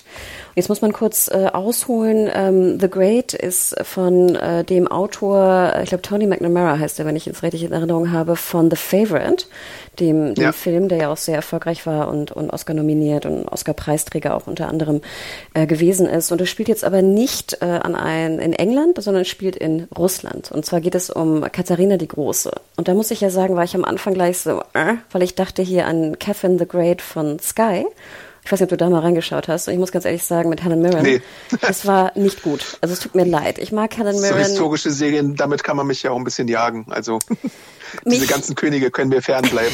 genau, und ich mag historische Serien, ja, allein schon wegen Costume Porn, was natürlich meist in historischen Serien stattfindet. Catherine the Great of Sky, sorry, war leider gar nicht meins. Ähm, und deswegen hatte ich jetzt schon so ein bisschen Vorbehalt, aber ich dachte schon, wenn es so Favorite-mäßig ist, dann mag ich es vielleicht. Und zwar spielt, äh, spielen die Hauptrollen Elle Fanning, ihre erste Se Serienrolle, was ich ja auch erstaunlich finde. Und Nicholas ja. Holt, den wir ja schon damals in Skins gesehen haben und in super vielen Filmen und natürlich auch in The Favorite. Deswegen ist es natürlich so ein bisschen doppelt äh, ja. verwirrend. Und es geht jetzt also um den, äh, um den Hof Peter des Dritten und eine ganz junge ähm, Katharina, die noch nicht die große ist und die auch noch, glaube ich, äh, Sophie von irgendwas heißt aus Österreich. Katharina die Kleine. ja, genau. Aber Elle Fanning ist nicht klein. Die ist auch, ich glaube, die ist auch, ich habe gar nicht geschaut, wie groß sie ist, aber sie wirkt immer relativ groß da im Hof. Und ich muss ganz ehrlich sagen, Adam, ich finde es ist super witzig. Ich habe wirklich lauthals mehrfach gelacht. Es Aber ich glaube, das ist auch so typisch der typische Hanna-Humor. Also und da kommen diese Komponenten dazu. Kostümporn, so ein bisschen frech, so ein bisschen äh, modern. Ähm, also ich glaube, es ist ein perfektes Hanna-Symbiosen-Seriending wenn ich das mal so am, am äh, Reißbrett entwerfen würde. Obwohl das Witzige ist, Adam, du, es ist, ja, es ist sehr viel, sehr viel Sex, sehr, sehr derb. Ah, siehste. Sorry. Ich muss aber ganz ehrlich sagen, es war mir teilweise echt zu derb. Und da dachte ich auch so, okay. interesting. Okay, hat Frau Huge vielleicht Aber auch. Favorite war ja auch schon sehr derb, ne? Ähm, muss man ja sagen. Ja, ähm, ich finde Favorite, äh, ich, ich, ich komme mal kurz darauf. Es ist sehr jetzt hier bei The Great, ich warne auch jedem vor, wo ich ja wirklich nicht so kann, ist, wenn da so appe Köpfe sind und so äh, ausgestochene okay. Augen und so. Es ist natürlich alles sehr komödiantisch, aber es ist trotzdem halt ein abgehackter Kopf. Und da muss ja. ich sagen, das sind halt für mich so derbe Sachen, die mag ich nicht. Und ich muss auch sagen, hier also der, der Sexfaktor, man muss sich dran gewöhnen. Es ist wirklich, äh, also äh, einfach over the top, natürlich komödiantisch auch dargestellt, aber dann gibt es auch so eine Szene, ich glaube, es ist jetzt kein großer Spoiler, wo es um so eine Leichenschändung geht und da hört es bei mir auf, Adam. Da merke ich oh Gott. bei der Derbheit, wenn es um eine Leiche oder ein Skelett geht, bin ich raus. Und zwar dann werde ich auch sauer. Mhm. Aber ansonsten gebe ich dir recht, es war natürlich genau das, was ich wollte. Ich habe natürlich geguckt, wo, wo haben sie es gedreht. Ne? Ich will die nächste Tour schon planen. Ähm, ich gucke mir jede Tapete an, ich gucke mir jedes, jedes äh, Kostüm, hier jeden Stoff an. Wo wurde es denn gedreht? Äh, also ich es in verschiedenen ähm, Punkten natürlich, aber was ich dir sagen kann, wo ich gerne mal hin will, ist Hatfield House. Da haben sie nämlich auch einen Großteil von The Favorite gedreht. Das ist anfangs auch ein bisschen verwirrend, weil am Anfang denkst du, das kenne ich aus The Favorite und das kenne ich aus The Favorite. Und man muss sich, glaube ich, so ein bisschen von dem Film trennen und sich komplett auf The Great einlassen. Und dann ist es am Anfang auch ganz interessant, weil du bist am Anfang genauso verwirrt wie, wie Al Fanning am Hof, ne? weil du da so hingekarrt wirst und jetzt in diesem, in dieser wahnsinnigen, verrückten Welt von, von Russland irgendwie bist. Und äh, nachher, so ab Folge drei, vier, kommt man da so gut rein und auch der Nebencast ist fantastisch. Also ich glaube, der Nebencast sind allein schon so fünf, sechs Leute, die immer wieder auftauchen, die ich nachher abgöttisch geliebt habe und die auch mehr, also fast noch mehr äh, Humor damit reingebracht haben als die, der Hauptcast. Ähm, also fantastisch. Sie haben auch ein bisschen was in, in, äh, in Frankreich oder Italien, glaube ich, gedreht, ähm, gerade was die Außenaufnahmen angeht. Das waren Sachen, die ich noch nicht gesehen hatte auch so der, der Hof, also der Innenhof sozusagen, und haben natürlich auch viel nachgebaut. Also es ist wirklich opulent, äh, interessant. Ähm, und ich glaube, wenn, du hast es richtig gesagt, wer so ein bisschen Zugang hat für, für Derb, und Kostüm wird, glaube ich, sehr gut amüsiert äh, sein dabei. Und die beiden sind einfach bezaubernd. Also ich hoffe wirklich, dass Elle Fanning eine, eine Emmy- oder Golden Globe-Nominierung bekommen wird. Ich glaube, Golden Globe auf jeden Fall. Würde ich jetzt mal wetten einfach. Zwei, zwei Fragen dazu.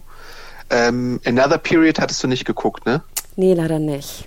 Doch halt. Das Ähm, war das- dieses, was so ganz, ganz komödiantisch war. Mockumentary ne? Mhm, Style. Genau. Ja, ja. Habe ich Ja, ja. gesehen, das war hier mit Leggero, spielt er auch mit, ne? Kann das sein? Ich Ja. glaube, fand ich, war mir Genau. ein Tick drüber. Ja.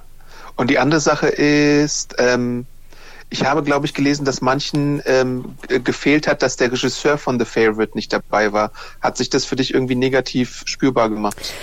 Ja, also ich muss dir sagen, also ich, kurze Verzeihung hier gerade bei den Nachbarn läuft gerade die Waschmaschine im, im Turbo-Mode, falls ihr das, ich merke das gerade an den Vibrationen, also verzeiht, falls ihr das hört, das ist die Waschmaschine. Ja, wirklich, also eine kleine Massage hier. Ähm, mir ging's genauso anfangs, Adam, natürlich. Also hier, ähm, ich habe den Namen ja natürlich gemerkt im Kopf, Yorgos Latimos, ne? Ach, ich liebe ihn. Vor allem Ja. Lobster, Lobster liebe ich sehr. Ich habe auch ungefähr drei Jahre gebraucht, diesen Namen mir zu merken. Jetzt kann ich ihn, Latimos. Ähm, ist natürlich ein anderer Schnack, ne? Also, let's face it, das ist natürlich eine ganz andere, für mich eine ganz andere Stufe von Regie. Gerade auch was die Kamera angeht. Bei The Favorite hast du ja noch so ein, du hast so ein, so ein Auge, weißt du, so ein Fischaugen Fischauge, ja. ja, ja. so die so so Fischaugen-Shot, ne, der dann zur Seite geht. Ähm, und da sind Ja. einfach so interessant. Ich fand auch die Kostüme besser in The Favorite. Sorry, also die waren noch mal noch mehr. Du hattest ja wie gesagt die die Zofen tragen ja Jeans, also Jeansstoff-Kostüme. Das dürfen wir nicht vergessen. Bei was jetzt? Bei The Favorite. Okay. Ja, crazy, wenn du mal darauf achtest. Und sie haben dasselbe gemacht. Also hier bei The Great nehmen sie auch, das finde ich ja ein ganz schönes, so simpel, aber doch ein ganz, ganz interessantes Detail. Sie lassen die Kostüme, versuchen sie so natürlich zu belassen, wie der Schnitt damals gewesen sein soll. Ne? Kann man ja meist an Bildern irgendwie sehen. Um die Moderne da reinzubringen, nehmen sie aber Stoffe, die modern sind. Ne? Und so Okay. hast du sofort einen modernen Touch, wenn du einen Mantel trägst, der eigentlich irgendwie 1700 knack mich mal ist, der aber dann aus einem Stoff besteht, den es damals eigentlich nicht gab. Also, sehr interessant. Costume Porn Fans, schaut rein. Aber ich, nein, Adam, ich gebe dir recht. Die Regie ist natürlich besser von Latimos. Keine Frage. Und am Anfang ist es nämlich auch ein bisschen verwirrend. Es wirkt wie The Favorite mit einer schlechteren äh, Regie und auch, wie ich fand, einen schlechteren Schnitt. Es wirkt ein bisschen aneinander gekloppt. Aber wie gesagt, ich glaube, das ist am Anfang auch so fast ein bisschen gewollt, weil du bist auch so verwirrt, halt wie Katharina am Set, weißt du? Wie Elle Fanning. Du, du wirst da so reingeworfen als Teenager und hast überhaupt keinen Plan, was da los ist. Und alle vögeln nur rum und alle, weißt du, trinken nur Huzzah und werfen Gläser durch die Gegend und Tiere werden getötet. Adam, Vorsicht, Tiere werden getötet. Oh je. Ähm, und dann so nach Folge drei, vier, wie die Entwicklung auch von Katharina war äh, am Hofe, kommt auch deine Entwicklung, glaube ich, als Zuschauer, weißt du, zustande. Also interessant. Ich, wie gesagt, ich bin völlig hin und weg. Ich habe mir den, das Datum auch äh, aufgeschrieben. Es wird auch bei Starsplay sein. Wir machen einen kleinen äh, Starsplay-Plug hier. Äh, und zwar, wenn ich es richtig sehe, ab 18. Juni. Was ist das? Gestern, ne? Ja. Ja, so, also ab äh, genau 18. könnt ihr es schauen. Wie gesagt, wer ein bisschen, aber du hast recht, Adam, ist ein bisschen witzig. Wer mit Derb kann, sollte mal reinschauen, ne? Derb und Kostüm. Was machen denn Fans von Rain? Erinnerst du dich an Rain? Oh Gott, das war diese die- Teenager-Dinge. Oh. Na gut, die sind jetzt ja vielleicht auch erwachsen geworden, oder? Wenn sie damals vielleicht 16, 17 waren, sind sie jetzt vielleicht Anfang 20.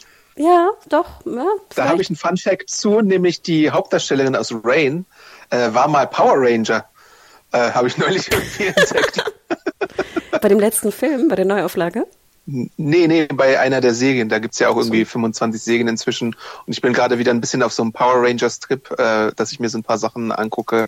Ähm, ja, fand ich sehr interessant. Äh, so- sowohl ganz viele CW-Menschen als auch irgendwie äh, der halbe Cast von The Tribe war mal irgendwie ein Power Ranger, weil die eine Zeit lang in Neuseeland auch gedreht hatten. Äh, nur so als kleiner äh, Exkurs dazu. Ach, wild, okay. Hm. Power Rangers. Ähm, aber wir haben ja noch ein paar Serien. Ich habe jetzt mal so, ich habe sie, ich hab, ich hab sie unter Themen sortiert, die ja auch ein bisschen eingeschlagen haben jetzt bei uns äh, im Jahr. Und das eine war eine Serie, die ist auch auf manchen Top Ten Listen mit drin, und zwar Unorthodox, auch eine Netflix-Produktion. Ähm, lief Anfang des Jahres, kurz nach der Berlinale, meine ich, war nicht auf der Berlinale in, im Serienbereich, was doch einige ein bisschen verwundert hat. Mich auch übrigens.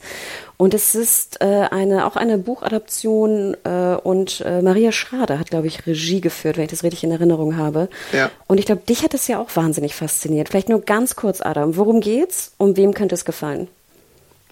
Ähm, es geht um eine junge jüdische Frau aus Brooklyn, ähm, die in einer ähm, Sekte des jüdischen Glaubens äh, drin war und die ist relativ konservativ und orthodox und da haben die Frauen relativ wenige Rechte bis auf also die dürfen halt dem Mann eine Ehefrau sein und auch beim Sex gibt es da sehr strenge Regeln, die irgendwie auch schwer anzusehen sind, äh, werden auch in der Serie gezeigt.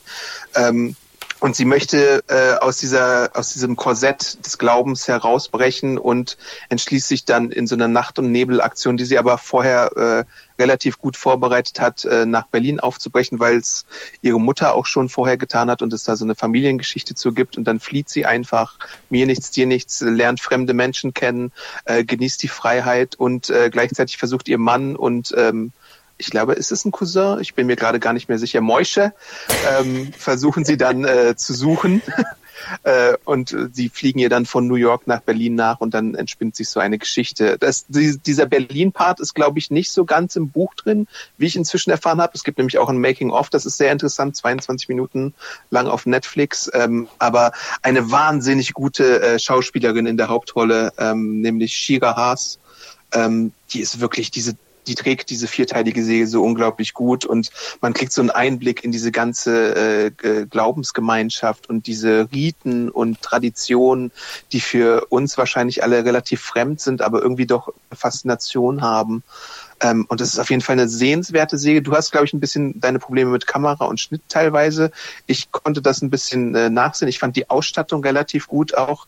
Anna Winger, die wir aus Deutschland 83 kennen, gehörte auch zu den Autoren ähm, und äh, war auch, glaube ich, die Hauptautorin äh, des Stücks. Ähm, genau, Showrunnerin, ja, glaube ich. Ne? Es, hm. Ja, es ist halt auch sehr interessant. Man denkt halt, dass sie in New York gedreht hätten, aber Spoiler, auch die Szenen in New York sind in Berlin entstanden, wie äh, in dem Making-of zu sehen ist. Also auch so die Hochzeitsszenen zum Beispiel indoors sind alle, also es gibt B-Roll aus New York, aber äh, die, die Interior-Szenen sind, glaube ich, fast alle auch in Berlin entstanden. Und das und in Berlin sind auch dann so Plätze wie der Kudamm und der Potsdamer Platz und äh, sowas drin. Also relativ authentisch wirkt das Ganze, aber hat natürlich auch so ein paar Fake-Elemente drin. Ich muss ja sehr lachen. Ich habe viel hier mit meinen Berliner Freunden auch drüber gesprochen, weil der, das Gros dieser Freunde fanden alle den Berlin-Part völlig übertrieben. Also völlig so ja. das typische Hipster, dann trifft sie irgendwie Musiker, ne, in der Philharmonie und dann ja. sind die alle so Big Friends und so.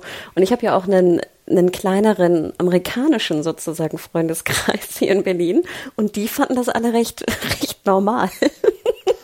Aber ich glaube, das ist auch wirklich eine verschiedene Lebensrealität, dass wenn du ein Expat bist und in Berlin, dann ist es so ein bisschen so wie in der Serie. Ich glaube, das habe ich auch so von Studierenden äh, mitbekommen, die dann halt so ein bisschen in die Richtung leben, während äh, lokale Berliner natürlich eine ganz andere Erfahrung gemacht haben. Und du sagst, wie es wirklich ist, weil auch wenn ich mit den Amis rumhänge, das ist ja wirklich so, dann kommen da drei neue Amis und dann hängst du die nächsten drei Tage mit denen rum, so ungefähr, ne? Also, wie ja. du sagst, genau wie wenn wir früher irgendwie im Ausland studiert haben, ne? Wenn du keinen, keinen eigenen, in Anführungsstrichen, festen Freund Freundeskreis hast, dann, dann gehen ja solche, in Anführungsstrichen, Freundschaften sehr viel schneller, ne?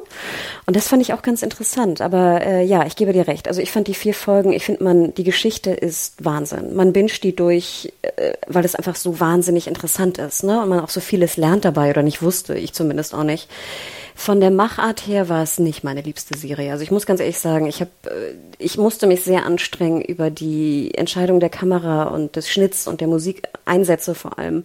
Musste ich mich echt sehr zurücknehmen, das zu vergessen irgendwann. Und wenn man es kann oder nicht darauf achtet, glaube ich, ist es auch eine, eine sehr, sehr gute Serie. Ähm,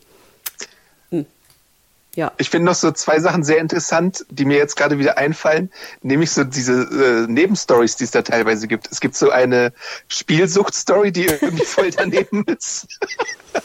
Und dann gibt's halt noch diese, die, ähm, die ihre Reise äh, als musikalische, an, also als musikalische, wie nennt man das, Stipendiantin mit der ich nicht so unbedingt gerechnet hatte, weil es am Anfang so heißt, dass sie irgendwie Klavier spielen möchte, aber dann schwingt sie doch um zum Gesang. Und da bin ich mir auch nicht hundertprozentig sicher, ob ich das gut fand, wobei es da eine Highlight-Szene gibt, aber ich bin mir nach wie vor nicht so sicher, äh, ob das jetzt so beeindruckend war oder nicht. Weißt du, was ich meine? Das ist so ein ganz komisches Spannungsfeld in, in, in der letzten Folge. Ich weiß, was du meinst. Ich glaube, ich, ich würde es nicht spoilern vielleicht, oder? Ich würde sagen, schaut es okay, euch an. Ja, ja. Ne? Ihr wisst dann, was gemeint ist. Ich, ich konnte damit auch wenig anfangen, Adam, muss ich ganz ehrlich gestehen. Ähm, aber äh, ich, ich, ich glaube, ich, ich finde halt die New York Parts beziehungsweise die jüdischen Parts auf jeden Fall stärker als die Berlin Parts. Das kann man, glaube ich, ganz allgemein sagen. Ich fand auch hier diese, diese Männergeschichte, also der Ehemann und Moische, fand ich auch sehr interessant, muss ich ganz ehrlich sagen. Ja. Also. Moische ist sowieso der Beste. ich liebe auch Moische, den, den Namen auszusprechen. Moische. Ja, auf jeden Fall. Kommen wir zu einer anderen Serie, auch sehr ungewöhnlich. Startete auch mitten in, ich weiß nicht, Dark Corona Times, ist auch sehr dark, und zwar Tales from the Loop. Äh, nur ganz kurz, basiert auf eigentlich Fotos, finde ich auch schon mal interessant, also ein Fotobuch eines Skandinaviers, den Namen habe ich jetzt leider wieder vergessen. Und es ist so ein bisschen ich, ein Mix von, von futuristisch mit 70er Jahre Ästhetik, vielleicht andersrum, 70er Jahre Ästhetik mit Robotern, eigentlich in der skandinavischen Provinz, jetzt aber in der US-amerikanischen Provinz. Sehr gut besetzt, eigentlich eher Anthologie, aber alles ist so ein bisschen seriell verwoben. Ähm, wild, wilder Shit. Hast du mal reingeschaut und hat es dir gefallen? Nee, aber als ich das gelesen habe, dass diese Serie kommt, war ich schon sehr verwundert, weil ich mir dachte, holy shit, das ist jetzt das arzi-farzigste, was ich jemals gehört habe, glaube ich. Und es ist auch irgendwie so Classic Amazon Prime Material, wo ich mir denke, das ist so, klassisches Dad- oder Granddad-TV ähm, für so den äh, gehobenen äh, Kunstinteressenten. Nichts, nichts dagegen, ne? Ich bin ja auch kunstinteressiert und alles. Aber irgendwie dachte ich mir, das muss doch eine mega spitze Zielgruppe sein, die sie da wollen. Skandinavische Fotografie, Kunstliebhaber, die irgendwie in ihrer freien Zeit gerne mal ins Van Gogh Museum gehen oder was. Ähm, also naja. bei uns in der Redaktion waren, glaube ich, Tim und ich waren große Freunde von. Ja, ich sag ja. Also ich kann euch nur sagen, ich fand auch wieder, ich glaube wieder mein Problem, den Piloten fand ich strunzenlangweilig. Wirklich. Ich fand den strunzenlangweilig. Ich dachte, was ist das für ein langweiliger Pilot? Aber Jungs und Mädels äh, und Zuhörer generell, Zuhörerinnen, äh, wartet die zweite Episode ab. Ich glaube, wenn man die zweite Episode gesehen hat, kann man ungefähr schon realisieren, worum oder warum Leute Tales from the Loop mögen. Vielleicht zweite und dritte sogar. Ähm, es ist auch sehr traurig, also vielleicht vorweg jetzt nicht so, nicht Normal People, dass man da wirklich rumschnieft und äh, Taschentücher Berge irgendwie verbraucht, sondern die Stimmung ist generell sehr traurig. Es ist keine warme Stimmung, Adam. Eigentlich das Ne? Er geht oh. eher in die andere Richtung. Not for me. Ähm, aber nicht sozusagen unwarm im Sinne von, dass alle Menschen blöd sind und äh, böse sind, sondern eher im Sinne von, dass das Leben auch ein bisschen traurig ist. Also mit Verlust ja. und mit Trauer, ne, so. Aber nee, Leute, wirklich, Tales from the Loop visuell und genau, du nennst es Azi-Fazi Dad TV. Ich fand das Azi-Fazi eher fast Hipster-TV so ein bisschen, also auch eine jüngere Zielgruppe. Okay. Weil es auch so sehr, da waren sehr klassische Themen auch so von so Zeitreise, ähm, äh, wie heißt es, Sci-Fi-Themen da drin. Also wer sich auch ein bisschen für Sci-Fi interessiert, glaube ich, könnte da auch äh, Interesse dran haben. Obwohl ich fand, meist waren die Stories nicht ganz so gut. Also keine besonders gute Sci-Fi. Aber mir hat es komischerweise sehr gefallen und wenn ich so über das erste Halbjahr nachdenke, mochte ich diese Bilder sehr gern und ich möchte eigentlich auch so ein Fotobuch haben, Adam.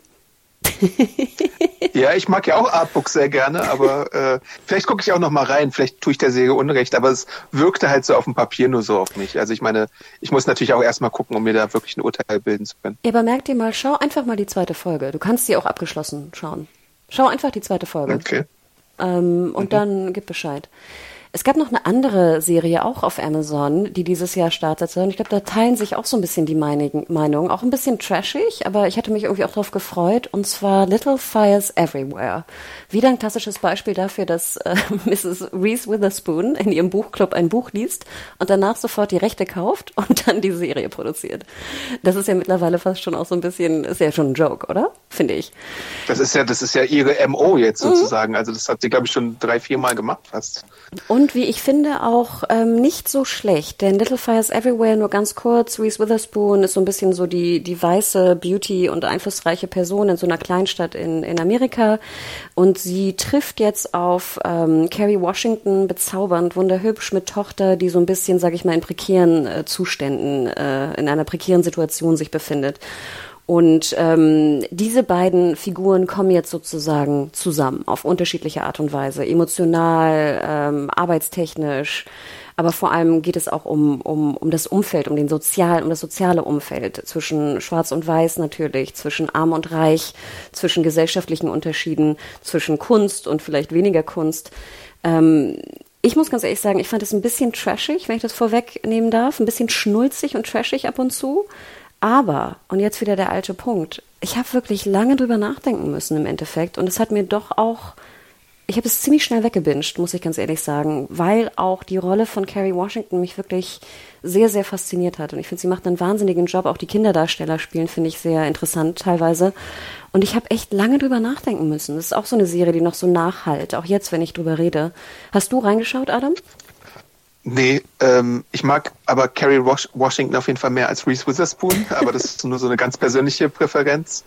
Ähm, ja, ich glaube, hm, ich weiß es nicht. Ich, ich würde dem mal eine Chance geben.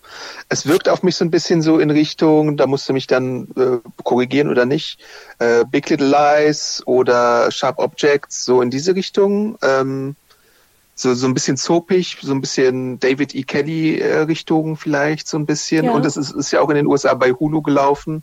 Äh, ich habe auf jeden Fall auch Gutes über die Kinderdarsteller gehört. Das, das, das, da gebe ich dir zu, vor allem die von äh, ähm, bei Carrie Washington, die. Mhm.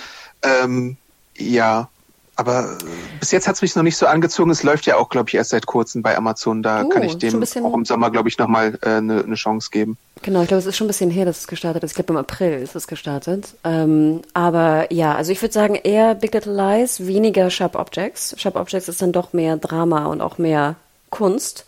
Hier ist es wirklich auch sehr simpel inszeniert. Also ne, ein bisschen pulpig fast inszeniert. Oder, ähm, aber ja, Big Little Lies, glaube ich, trifft es ganz gut. Bisschen soapig, ähm, aber ja, Carrie Washington trägt das einfach. Und auch Reese Witherspoon, wir müssen mal sagen, die, die spielt diese leicht frustrierten, weißt du, durchgetakteten Hausfrauen einfach brillant. Und du hast recht, ich meine, es ist fast die ähnliche oder gleiche Rolle wie bei Big Little Lies. Aber sie spielt die super. Und alte Dawson's Creek Freunde, ähm, hier, Pacey ist auch zu sehen. Ganz witzig sogar. in, in Unterhose, in so White Man, wie heißt das, Old Man äh, Unterwäsche.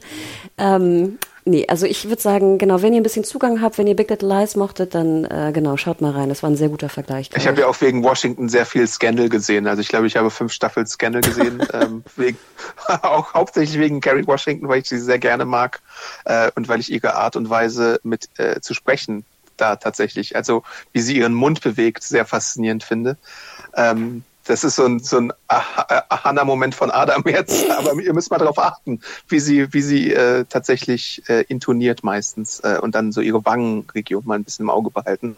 Faszinierend. Ähm, ja, und, und hier, äh, aber ich, Sorry, ja. hier bei Little Fires ist sie eher so ein bisschen, wirkt sie mal sehr oft sehr, also sehr traurig. Und dann hat sie auch so die, der, das Kinn hat so eine ganz bestimmte Position, die sie ganz oft einnimmt. Also ich glaube, du, wenn du ihren Mund immer beobachtest, dann beobachte jetzt mal das Kinn. Das ist äh, faszinierend, wirklich. Kay Washington.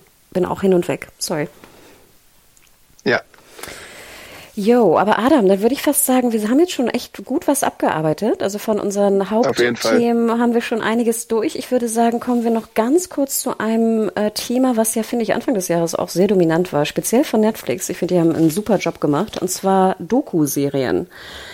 Ich gehöre ja zu den Ex-Basketballspielern, ähm, ne, viel Basketball gespielt, auch viele Finger mir kaputt gemacht und meine Knie sind auch noch im Arsch. Ähm, The Last Dance, wir müssen kurz drüber reden. ESPN, Netflix, Co-Produktion, äh, lief in USA bei ESPN, hatte, glaube ich, Quoten, du hast immer Quoten-News geschrieben, die waren, glaube ich, solche Quoten hast, haben wir lange nicht mehr gesehen im linearen TV, oder? Ja, ich glaube, es waren 5,8 Millionen Zuschauer teilweise und sehr hohe Ratings, äh, die so seit Walking Dead Zeiten schon länger nicht mehr erreicht worden sind. Also es war auf jeden Fall sonntags immer ein Phänomen in den USA und ich glaube auch zu Recht. Und da gingen ja auch einige Memes rum zu der Serie und ich glaube, dass, dass das Image von Michael Jordan wird auch langhaltig davon geprägt werden, wie er da dargestellt wurde. Ich habe, glaube ich, nur die erste, erste, ersten ein, zwei Folgen gesehen bisher. Es steht immer noch auf meiner Liste drauf, aber dafür muss ich, glaube ich, auch ein bisschen in Stimmung sein, weil ich selber auch in den 90er Jahren großer äh, Chicago Bulls Fan war. Ich habe auch die äh, so Basketballkarten gesammelt, äh, diese Basketball-Sendung geschaut und so. Also äh, das Basketball war in den 90ern auf jeden Fall mein Lieblingssport, äh, muss ich sagen. Genau, denn es geht nur ganz grob, es geht um die, die zwei, also die, der dreifache Sieg der Bulls, den sie zum zweiten Mal geschafft haben, ne? so wie man es ganz grob sagen kann. Also die eigentlich um die Saison 97, 98, wo sie also das Triple nochmal geschafft haben. Ähm, und genau, Pippen, Rodman, Jordan, wahnsinnig viele Archivaufnahmen. Ich finde auch, ich kriege gerade Gänsehaut, wenn ich drüber nachdenke, ne? was die, was allein die Sichtung dieses Materials, wie viel Zeit das gebraucht hat. Ähm, sehr, sehr schön, finde ich, zusammengeführt. Also die Vergangenheit auch der einzelnen Spieler mit der, mit dieser Saison, dieser äh, letzten Saison. Ähm, ich finde ganz interessant, diese Diskussion um Michael Jordans äh, Charakter habe ich weniger verstanden, denn ich muss ganz ehrlich sagen, ich meine, das ist halt ein fucking Sportler, ne? Und dass der natürlich vom Ehrgeiz zerfressen war, ist doch jedem eindeutig klar gewesen, oder nicht? Und dass der jetzt irgendwie Ich glaube so nicht. Ich dachte, ich, ich, für mich war, hatte Michael Jordan immer so ein bisschen das, Saubermann-Image bisher gehabt. Ich weiß nicht, ob, ob ich mich einfach zu wenig mit ihm beschäftigt hatte oder nicht, aber ich hatte ihn immer so ein bisschen tatsächlich bescheidener im Kopf. Also ich weiß nicht, so Michael Schumacher fand ich, der hat auch dauernd gewonnen und ich glaube, der war auch so ein bisschen, also er hat sich, hat wahrscheinlich auch in Luxus gelebt, aber ich glaube, der wirkte auch ein bisschen bescheiden auf mich. Vielleicht habe ich da auch einen Trugschluss oder so oder eine falsche Denke, aber irgendwie, naja, weiß nicht. Also meinst, aber meinst du bescheiden im Sinne von wegen Geld oder bescheiden im Sinne von wegen Shit Talk auf dem Platz? Ja, wegen Shit Talk auf dem Platz so. vor allem. Also, dass sie Geld haben, ist klar. Ja, ne? also, deswegen. Also. Und dass sie ins Aus und Braus gelebt haben. Aber ich dachte halt, dass sie so ein bisschen demütig dabei sind, weißt du? Also, das war so mein Eindruck. Also ich muss ja ganz ehrlich sagen, also ich finde, Jordan kommt, finde ich, hier aber sehr sympathisch rüber, was jetzt Demut angeht, bezüglich wie er auch mit seinen, seinen Guards umgeht. Oder weißt du, mit diesen Security Boys da immer in Chicago. Weißt du, ja. das fand ich ja ganz bezaubernd, ne? Diese krasse Security Crew. Und du weißt ganz genau, die verdienen irgendwie, weiß nicht, Mindest, Mindestlohn, ne? In USA. Und ich finde, da, da ist er im Umgang natürlich gut. Dann spielen die wieder um irgendwie drei Cent und er ist wieder total ehrgeizig und will selbst dem Security Dude noch die drei Cents irgendwie ab, äh, abluchsen. aber ich muss ganz ehrlich sagen, ich fand fand das mal interessant zu sehen, dass wenn du so ein Spieler bist, unter was für einem Ehrgeiz, ne, du richtig, dass du zerfressen wirst davon fast.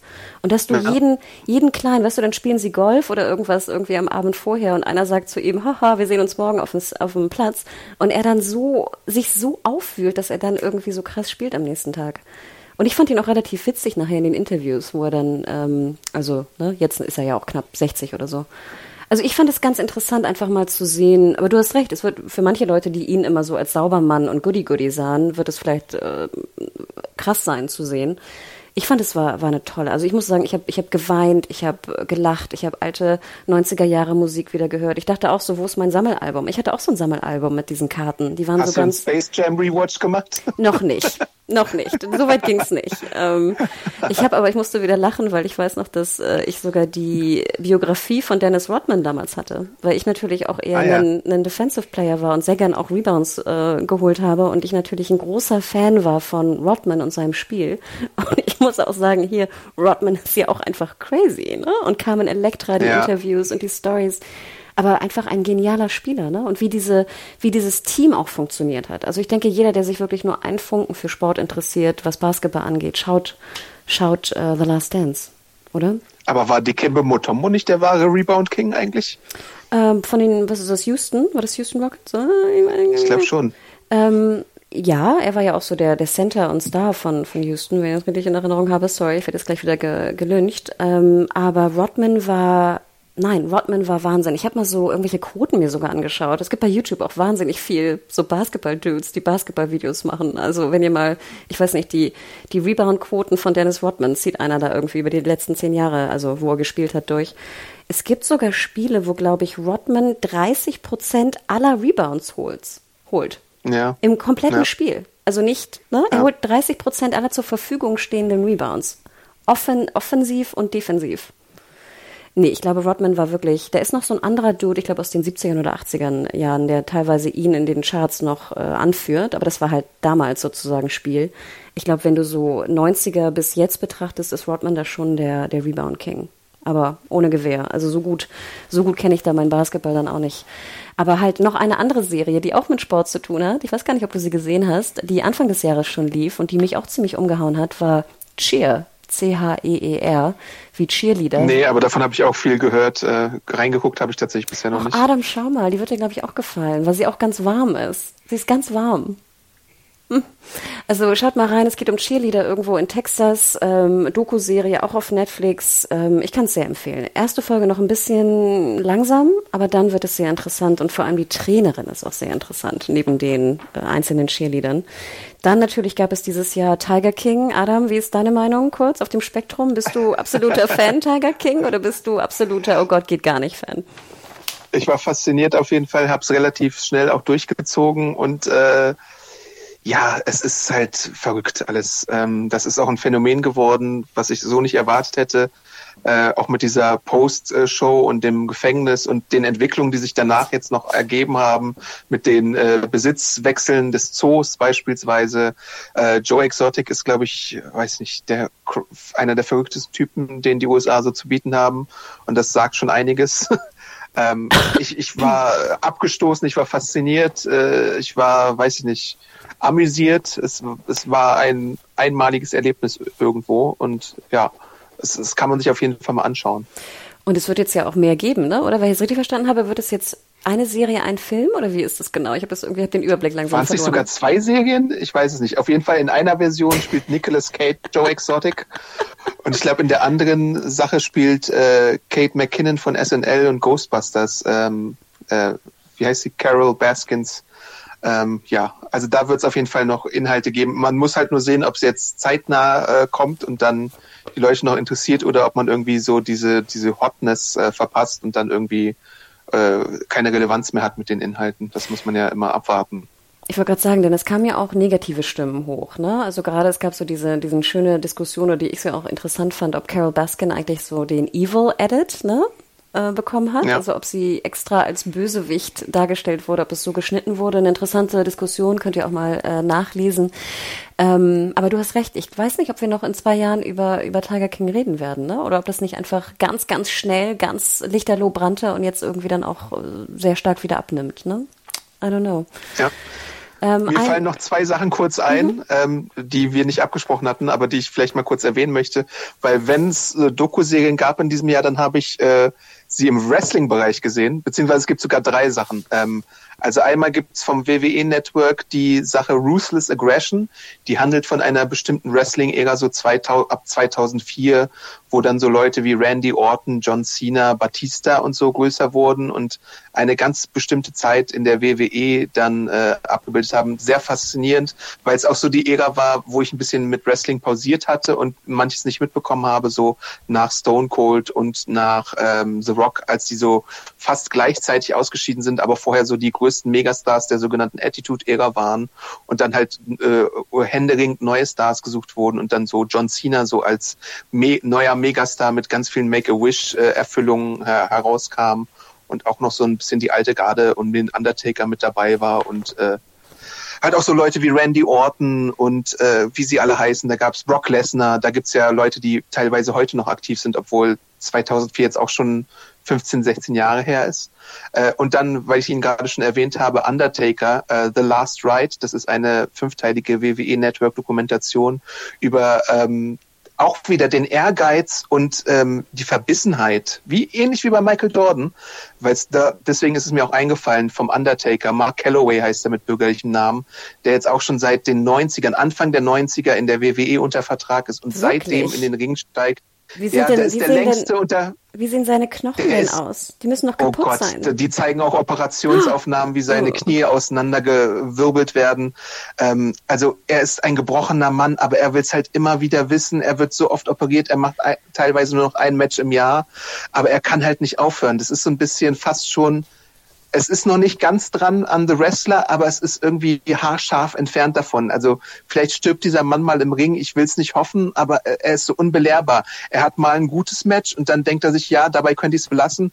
Und dann hat er in Saudi-Arabien so ein super schlechtes Match, wo Leute Gehirnerschütterungen erleiden und irgendwie in den Ringpfosten brettern und dann denkt er sich, ja, fuck, äh, was war da los? Da war ich irgendwie abgelenkt und vielleicht sollte ich jetzt die, äh, den Hut an den Nagel hängen und meinen Mantel aber dann siehst du halt seine Gedankenprozesse, dass er, dass er irgendwie abhängig von dem Business ist und Vince McMahon, dem Besitzer der WWE, auch irgendwie meint, was schuldig zu sein. Das ist ein ganz faszinierender Einblick in seinen Charakter, weil den Undertaker gibt's ja, wie gesagt, schon seit den 90ern als Figur.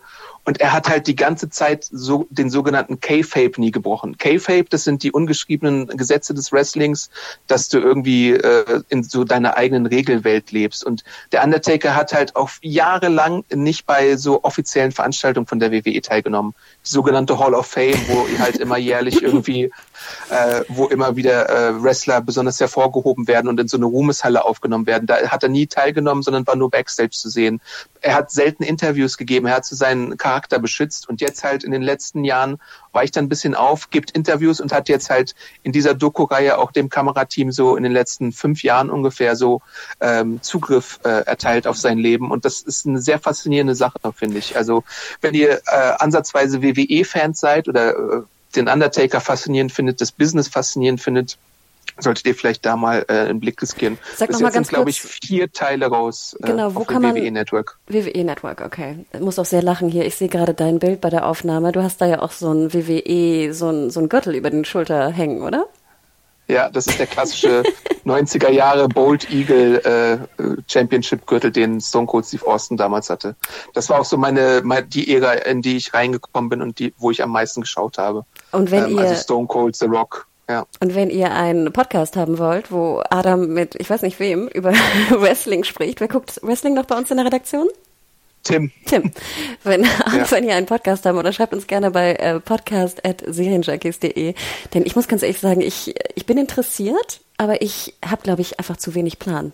Aber pff, also das, das Business ist auch gerade sehr spannend, weil durch die neue Liga AEW äh, von Tony Khan, dem Besitzer der äh, Jacksonville Jaguars, so ein bisschen eine neue Dynamik auch in die Konkurrenzsituation mit der WWE reinkommt. Also schreibt uns wirklich mal gerne, wenn ihr mal so einen kleinen äh, Wrestling-Podcast sehen wollt, vielleicht könnt Tim und ich da irgendwann mal ja. äh, was auf die Beine stellen. Und ich habe ja auch sehr gern gesehen mit dir zusammen, glaube ich, sogar im Kino in der PV hier, Fighting with My Family. Hieß die so? Genau, ja. War ja. ein schöner Film, also äh, könnt ihr auch noch mal reinschauen. So, jetzt machen wir aber äh, die Schnellrunde. Wir müssen noch zwei Serien, glaube ich, erwähnen, auch im Doku-Bereich, die sehr erfolgreich, also die eine war sehr erfolgreich. Finger weg, wir haben schon drüber gesprochen, war in den Netflix-Charts, ich habe das Gefühl, zwölf Wochen. Hast du es gesehen? Ja, ne? Immer noch nicht, nee. aber auch warm, Adam, warm, Reality. Okay. Und Epstein ist gerade natürlich auch da nicht, nicht so warm natürlich, also logischerweise auch themenbedingt, aber ähm, Ja, aber ähm, ich weiß nicht, ob ich Epstein, ob ich Epstein äh, aushalten kann. Also ich habe schon von Leuten gehört, die das geguckt haben und ich glaube, danach möchte man die Welt anzünden. So habe ich den Eindruck. Ja, ähm, ich Oder? muss auch ganz ehrlich sagen, ich bin noch nicht durch, denn es ist zu, es ist mir zu anstrengend gerade, muss ich ganz ehrlich sagen. Es ist, ich kann es momentan nicht. Aber ja, man muss es, glaube ich, erwähnen. Ähm, man muss es erwähnen. Wir machen jetzt die Schnellraterunde und da musst du immer sagen, schauen, nicht schauen, gut oder nicht so gut. Stargirl. Okay. Stargirl, äh, ja, schauen ist eine, ist eine Serie im Smallville Spirit, also durchaus schauen. Betty. Betty, für alle Skater da draußen, ja. Äh, es ist ein bisschen eine Abhängserie, aber ich würde sie auch empfehlen, wenn ihr so HBO-Halbstünder mögt. Ich mochte sie auch übrigens. Also würde ich auch sagen, schauen. Solar Opposites. Ja, die neue Serie von Justin Roiland, dem Rick and Morty-Macher von Hulu. Ähm, nicht ganz so gut wie Rick and Morty äh, auf Anhieb, aber es gibt so ein paar Best-Dude-Charaktere und allein deswegen würde ich sie empfehlen. Habe ich noch nicht gesehen. Glaube ich, werde ich auch eher nicht, aber schauen wir mal. I'm not okay Aber es gibt weniger Gerülpse äh, oh. als bei Rick and Morty. Das, das kann ich schon mal sagen. Das äh, stößt ja sonst viele ab davon, das zu gucken. Ich mochte das auch nicht, das Gerülpse. Aber ja, ich glaube, es ist ein eigenes Problem. I'm not okay with this äh, die neue Serie von dem End of the Fucking World Machern äh, mit der Darstellerin aus It, äh, die sehr, wie heißt sie, Sophia Mills, glaube ich? Äh, ich äh, Sharp Objects, ich komme gerade auch nicht drauf die immer irgendwie die ja. ähnliche Rolle spielt. Genau. Äh, egal, jedenfalls spielt sie da eine Teenagerin mit äh, Superkräften tatsächlich, mysteriösen Superkräften. Kann man sich anschauen, ist jetzt aber auch nicht super herausragend. Ich habe es irgendwie trotzdem gerne geschaut und es erinnert mich so ein bisschen, ist auch eine Comic-Vorlage, erinnert mich, glaube ich, so ein bisschen an I'm not a, äh, am End of the Fucking World plus halt so Slice of Life. Ich wollte gerade sagen, finde ich, tut keinem weh, kann man schön gucken, hat mich aber auch nicht umgehauen, ne? So ein bisschen. Kommen wir zu Run. Da würde ich gerne einmal ganz kurz was sagen. Ne? Phoebe Waller-Bridge, ja. Produzentin mit an Bord, ähm, eine ganz hervorragende Merritt Weaver und hier Rono, ich werde ihn nicht versuchen, versuchen auszusprechen. Ähm, ich war begeistert vom Piloten. Ich fand, das war ein sehr, sehr guter Pilot. Und dann leider muss ich sagen, lässt es ein bisschen nach. Also schaut selber rein. Ich weiß nicht, ob sie noch bei Sky ist. Ist auf jeden Fall eine HBO-Serie. War bei Sky. Ja. Ähm, äh, Merritt Weaver, ich liebe dich, aber na, nachher leider, na, sorry, ich war ein bisschen enttäuscht. Home Before Dark, ich glaube, das mochtest du. Äh, ja, das ist eine kleine äh, neunjährige Veronica Mars, die vielleicht ein bisschen zu schlau für ihr Alter ist, aber äh, eine weitere Apple TV Plus Serie, die man so als Young Adult Gimme-Fan mal schauen kann. Genau. Aber nicht muss. Genau, Defending Jacob, ne? Hier, wunderhübscher Chris ähm, äh, Evans, ne, wirklich. Sehr, sehr hübsch, muss man ihm lassen. Ähm, ich habe nur den Piloten gesehen, ich hat mich irgendwie nicht umgehauen, sah aber sehr gut aus, also wirklich äh, viel Geld war da auch auf jeden Fall drin. Ähm, ja, irgendwie erst, äh, es geht um, es geht darum, ob jetzt sein Sohn vielleicht äh, ein Mörder ist oder nicht. Äh, erinnerte mich so ein bisschen ja. auch ähm, an einen anderen Film, den ich mal gesehen hatte. Also durchaus interessantes Thema. Vielleicht sollte ich mal dranbleiben, aber ich habe mich noch nicht intensiv damit beschäftigt. Hast, bist du schon durch? Wird oder? einfach getragen von Chris Evans. Ähm, wenn man den mag, äh, dann sollte man sich das angucken. Wenn nicht, dann ja, muss man, glaube ich, auch nicht. Aber ich finde ihn halt irgendwie magnetisch teilweise hm. und deswegen bin ich sehr gut. Ich glaube, ich mag ihn lieber ohne Bart wenn ich einen Wunsch äußern dürfte. Nein.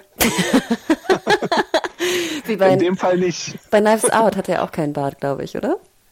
Nee, ja, ich, also ich glaube, ich mag lieber Chris Evans ohne Bart, aber können wir auch gerne mal abstimmen Ich mag lassen. beide Evans. Alle Evans. Ähm, High Fidelity. Äh, ja, die äh, Serienadaption mit äh, Genderbending und äh, Zoe Kravitz in der Hauptrolle von Hulu. Ich hoffe, es kommt irgendwann mal nach Deutschland, damit es irgendwie ein breiteres Publikum bekommt. Ich war jetzt nicht der Ultra-Fan von dem Film. Ich glaube, die Serie macht äh, einiges besser und äh, ausführlicher, als es der Film machen konnte. Es ist aber trotzdem schon ein bisschen merkwürdig, dass in der heutigen Zeit jemand einen Plattenladen hat und dann äh, so zu seinen Kunden ist, glaube ich. Ähm, naja, finde ich ein bisschen merkwürdig so als Konstrukt, äh, aber kann man schon mal machen. Da müssen wir über Snowpiercer reden, gerade ja auch wöchentlich, ne, auf äh, Netflix. Äh, Adaption des eigentlich des Comics, ne? Dann gab es die natürlich sehr bekannte äh, Filmadaption. Ähm, ich muss ganz ehrlich sagen, ich hätte nichts erwartet von Snowpiercer. Ich finde es auch nicht jetzt super gut. Ich gucke es trotzdem ganz gerne. Wie geht's bei dir? Ich habe es noch gar nicht geguckt. Ich habe den Film auch immer noch nicht geguckt. Ich weiß nicht warum. Ähm, steht schon seit Jahren auf meiner Liste, aber irgendwie bin ich bisher noch nicht dazu gekommen. Also alles bei Netflix. Ist es aber hier, ähm, was war das? Snowpiercer war eigentlich TNT, glaube ich, ne? Produktion? Oder ja, AMC? Nee, genau. TNT, glaube ich, ne? Also, TNT. wie gesagt, ich glaube, Jennifer Connelly, ähm, ich finde sie einfach, ich finde sie faszinierend. Ich finde den Charakter auch faszinierend und generell dieses, was alles in so einen Zug gequetscht wird, finde ich irgendwie spannend. Also komischerweise ähm, schaue ich das äh, momentan ganz gerne. Von vielen ja auch Guilty Pleasure Nummer eins, 911 Lone Star.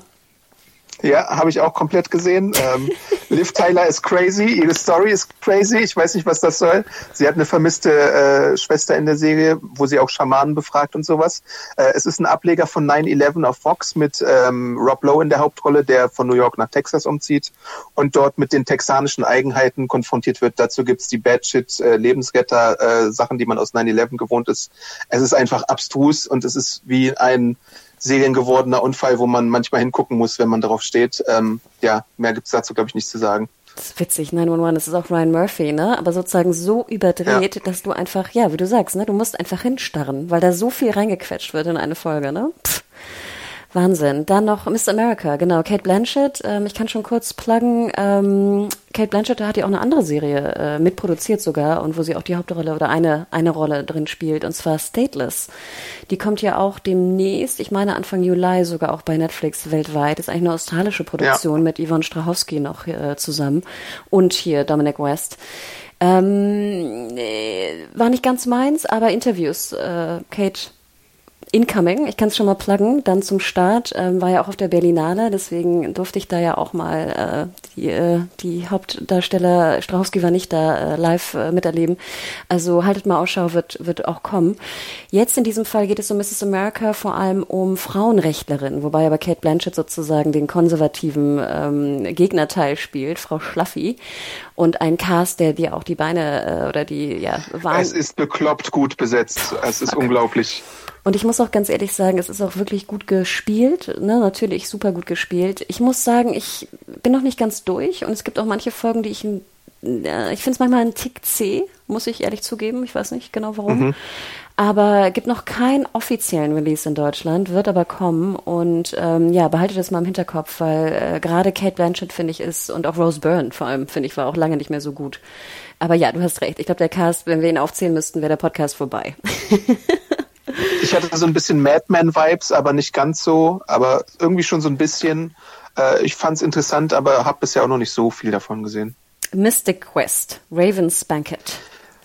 Das ist für mich so ein kleines äh, Comedy Guilty Pleasure, obwohl gar nicht so guilty.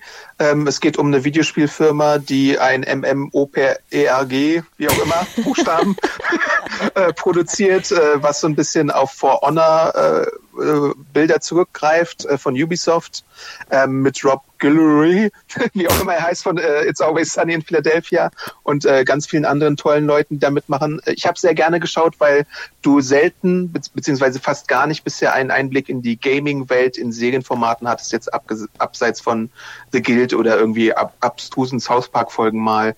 Äh, aber ich habe es wirklich sehr schnell auch gesehen und ich fand es witzig, jetzt auch nicht die allerwitzigste Serie, aber ich mochte die Charaktere sehr gerne, ich mochte die Beziehungen untereinander sehr gerne, ich mochte die verschiedenen Typen, die dargestellt werden, vom Marketing-Dude über den äh, alten Autoren, über die Videospieltester bis hin zu den Programmierern und den Chefs und so, diese Dynamik fand ich da sehr spannend. Ähm, so ein bisschen wie The Office, nur in der Videospielfirma und äh, deswegen fand ich es sehr gut. Und es gibt auch eine Quarantäne-Special-Episode, die vor ein paar Wochen ausgestrahlt wurde. Die wurde remote über iPhones und Webcams äh, gefilmt und das war auch ein spannendes Experiment, den man sich mal angucken könnte. Und den, die letzte Serie, wir sind, es ist nicht vollständig, bitte verzeiht uns das, aber wir müssen leider mit der Zeit auch ein bisschen aufpassen. Die letzte Serie, die ich noch kurz pluggen will, ist äh, Doro Hedoro. Ich habe keine Ahnung, ob ich es richtig ausspreche. Netflix, äh, hier, äh, Animation, japanische Animationsserie.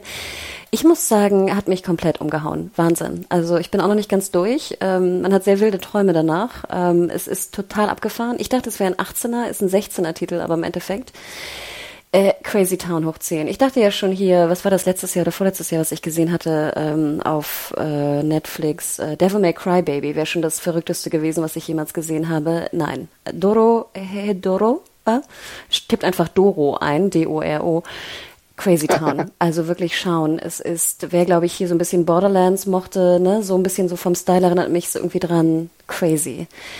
Fazit, Adam. Wir müssen einmal die Fazitkarte ziehen. Ähm, ich hatte anfangs das, Ge oder halt, wir müssen noch ein bisschen, ein bisschen sagen, was uns enttäuscht hat, bevor wir das Fazit ziehen. Obwohl, nee, das können wir nicht zusammen machen. Würdest du sagen, das war ein gutes erstes Halbjahr an neuen Serienstarts 2020 oder eher so Durchschnitt bis schlecht?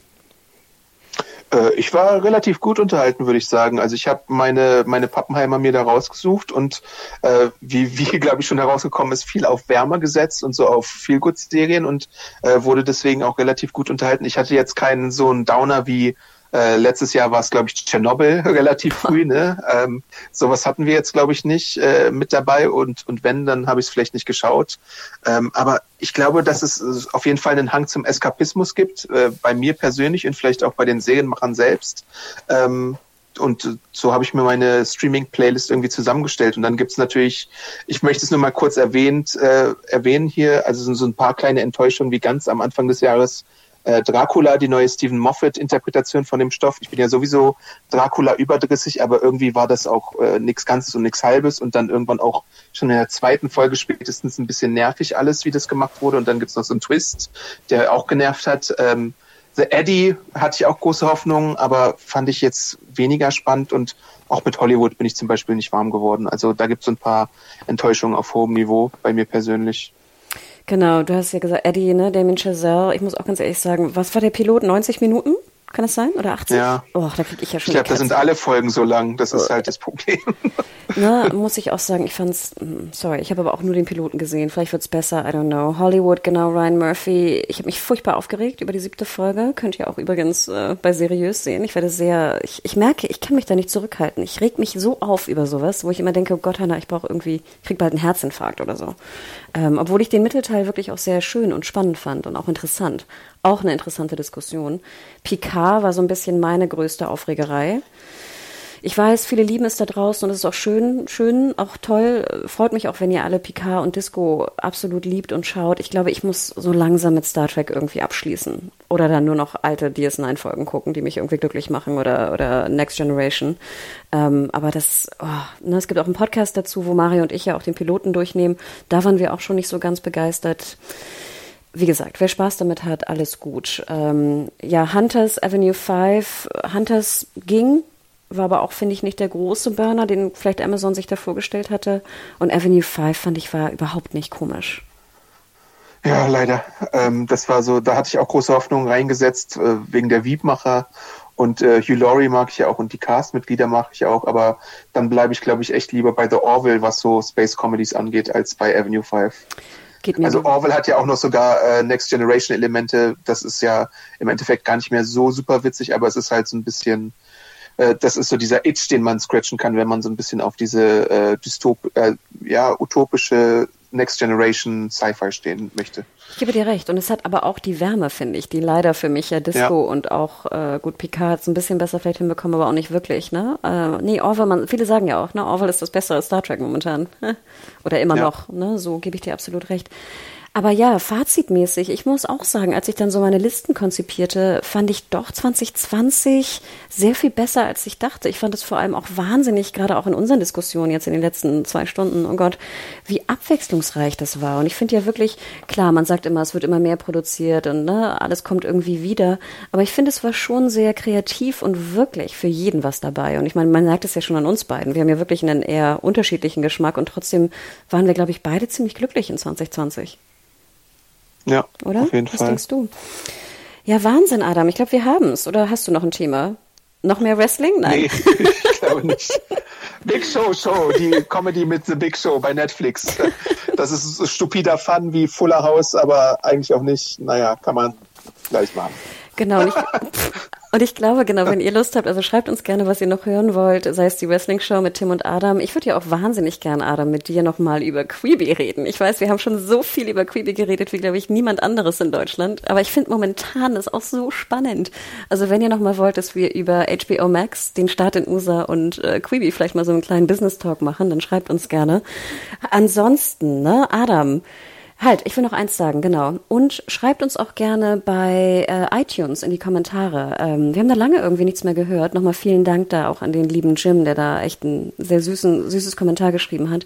Aber hinterlasst doch gerne nochmal vielleicht eine ganz gute Bewertung in Sternen, mehr als zwei Sterne ähm, Bewertung und schreibt es bei iTunes rein. Äh, ich schaue auf jeden Fall Apple, rein. Apple äh, Heißt es nicht Apple Podcast? Ach ja, stimmt, sorry, Apple Podcast, genau. ähm, bei Apple Podcast in die Comments, weil die, ähm, die Rangliste immer, die Charts relativ wichtig sind für uns.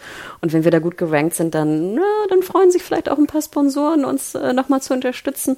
Also tut das gerne, schreibt da auch gerne eure Top 3 an besten neuen Serien 2020 rein, plus was ihr von uns hören wollt. Und Adam, wo kann man dir folgen und mehr über Wrestling und andere Comic- äh, und Last of Us-Geschichten äh, mitbekommen? Ja, Kunst, Videospiele, Lego-Kram, äh, Hunde, Tiere, ein bisschen Wärme. Äh, gibt's gerade bei Twitter und Instagram bei mir, Awesome Arndt, äh, beide Feeds. Äh, da könnt ihr mich finden und mit mir in Kontakt treten. Äh, und dich, Hanna? Genau, ich bin weiterhin at Mediahore, M-E-D-I-A-W-H-O-R-E bei Twitter und Instagram. Ich werde wahrscheinlich die nächsten Tage noch mehr über Normal People äh, tweeten, wie schon die ganze Zeit. Ich weiß, es nervt wahrscheinlich. Aber auch hier Doro Hey Doro, ihr könnt mir auch gerne schreiben, wie man es korrekt ausspricht. Ich hatte Mario heute früh noch gefragt, er hat noch nicht darauf geantwortet. Ähm, aber ja, ist, glaube ich, sehr, sehr wild. Und dann, wie gesagt, also wenn ihr nochmal ähm, was Wildes schauen wollt, dann schaut nochmal bei Bada Binge rein, die Folge, wo es auch sehr intensiv diskutiert wurde. Oder, wie gesagt, am 30.06. dann in der, äh, auf ARD One in das äh, Serienquartett. ähm, und auch in der Mediathek. Ähm, ja, ich glaube, das wird, das wird wild und interessant. Adam, ich glaube, das war's, oder? Jo. Haben wir es? jo. jo. Also, das waren viele, viele Highlights und äh, jetzt entlassen wir euch. Schaut nochmal in die Videobeschreibung. Ähm, ich werde da nochmal ein bisschen was äh, auch an Infos reinpacken. Ihr musstet jetzt nicht irgendwie äh, handschriftlich äh, mitschreiben. Und dann hoffentlich hören wir uns bald wieder. Macht's gut, ihr Lieben. Ciao, ciao. Bis dann. Ciao. Puh, das waren eine Menge Highlight-Serien in unserem ersten Halbjahr 2020. Wenn ihr jetzt Hunger bekommen habt, schaut mal bei hellofresh.de vorbei. Dort könnt ihr je nach Bedarf ohne Mindestlaufzeit Kochboxen bestellen und leckere Rezepte zu Hause selber kochen.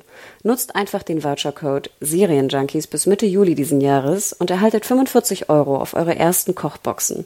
Ihr könnt jederzeit pausieren und es besteht keine Mindestlaufzeit. Den Link haben wir euch noch einmal in der Episodenbeschreibung eingebaut.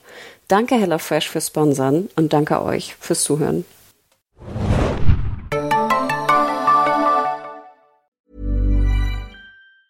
Hi, I'm Daniel, founder of Pretty Litter. Did you know cats tend to hide symptoms of sickness and pain? I learned this the hard way after losing my cat, Gingy. So I created Pretty Litter, a health monitoring litter that helps detect early signs of illness by changing colors, saving you money and potentially your cat's life. Pretty Litter is veterinarian developed, and it's the easiest way to keep tabs on your fur baby's health right at home. Go to prettylitter.com and use code ACAST for 20% off your first order and a free cat toy. Terms and conditions apply. See site for details.